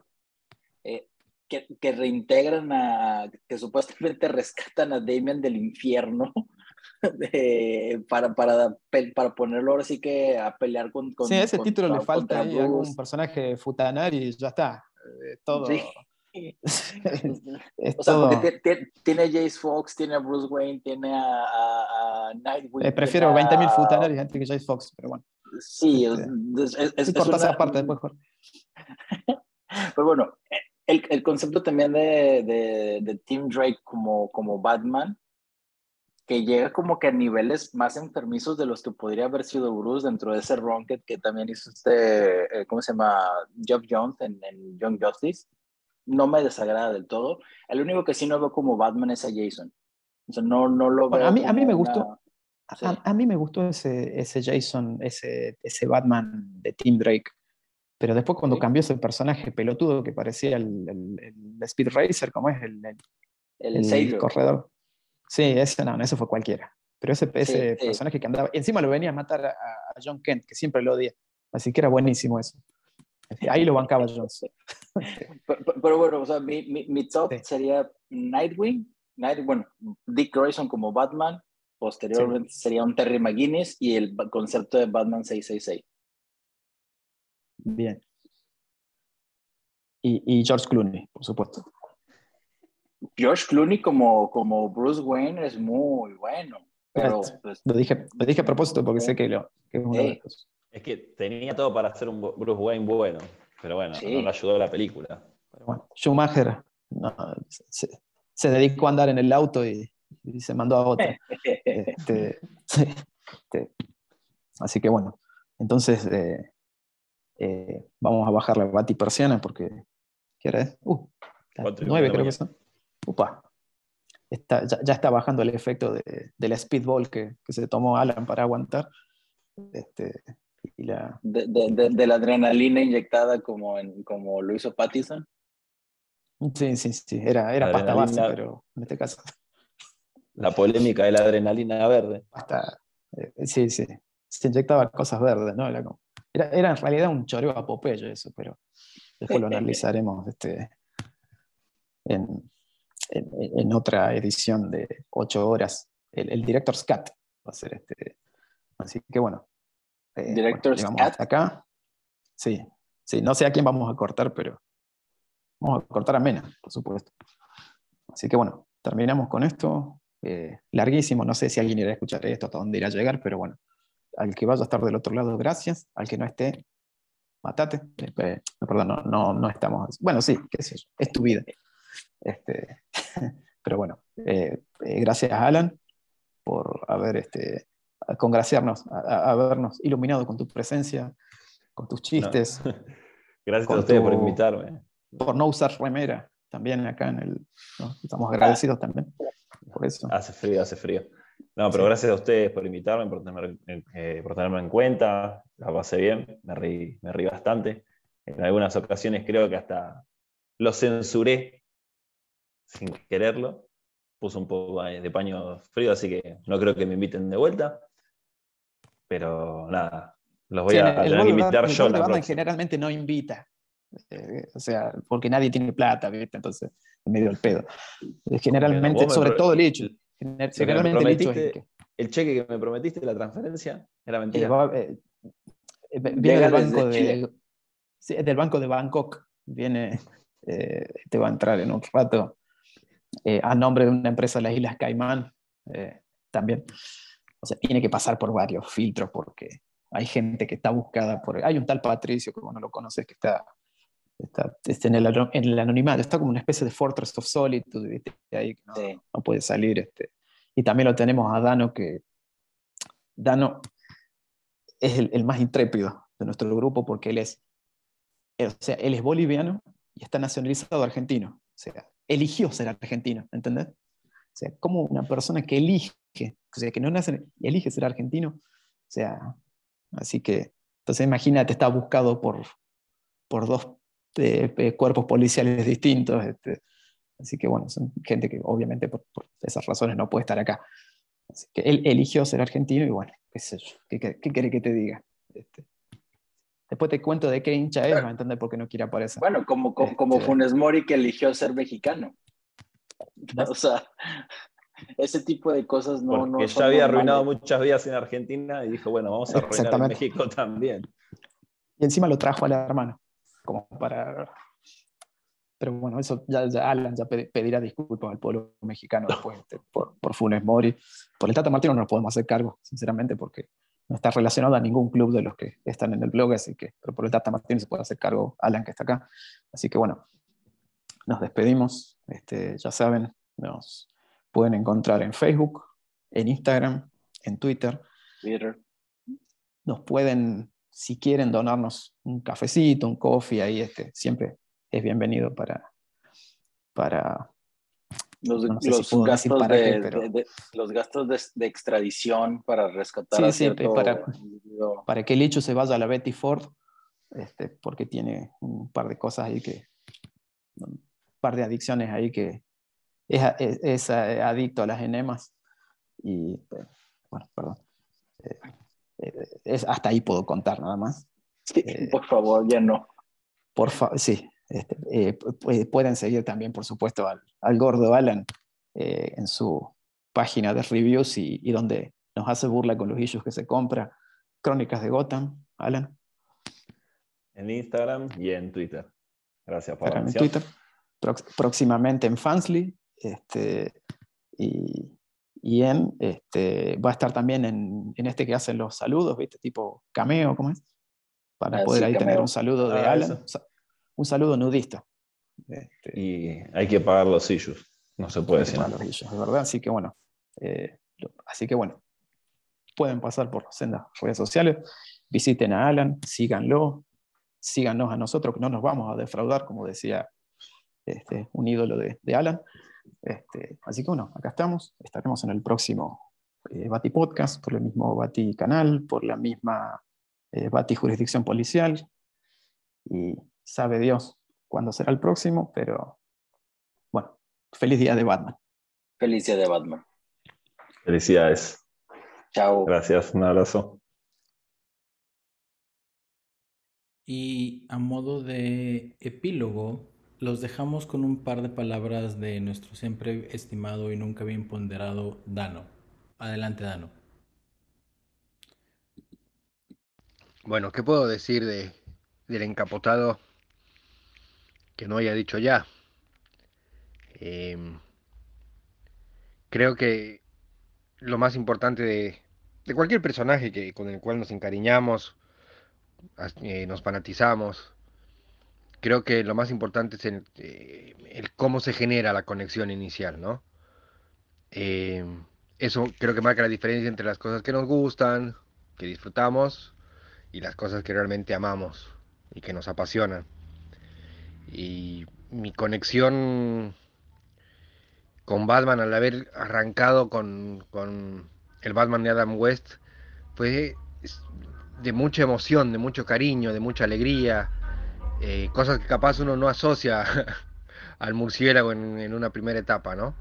O a primera, a prima fase, como dicen. Eh, pero fue a partir del, Adam, del Batman de Adam West que se me despertó el bichito de la curiosidad. Y luego, obviamente, pude ver el Batman de Burton, que era una un retrato bastante diferente de lo que había visto, pero que ya, ya, ya tenía el gancho, ya había, ya había establecido esa relación con el personaje, que se hizo mucho más intensa al entender la profundidad y, el, y, todo lo que conlleva Batman. Y a partir de entonces fue un apoyo, un refugio en sus cómics, leerlo era siempre eh, tener una muletilla en los días malos, eh, una compañía en los días buenos. Y nada, sigue siendo eternamente un ejemplo de superación constante, de no rendirse jamás. Eh, y definitivamente para mí es, si no el más, es probablemente uno de los personajes de ficción más importantes de la historia de la humanidad. Así que nada, Bats, feliz día. Te agradezco por ser parte de mi vida. No te agradezco tanto por haberme juntado con esta manga de. de giles, pero bueno, nada. Yo también los hago, les hago pasar malos momentos, así que estamos creo todos a mano. Así que nada. Feliz día, Bats. Te quiero mucho.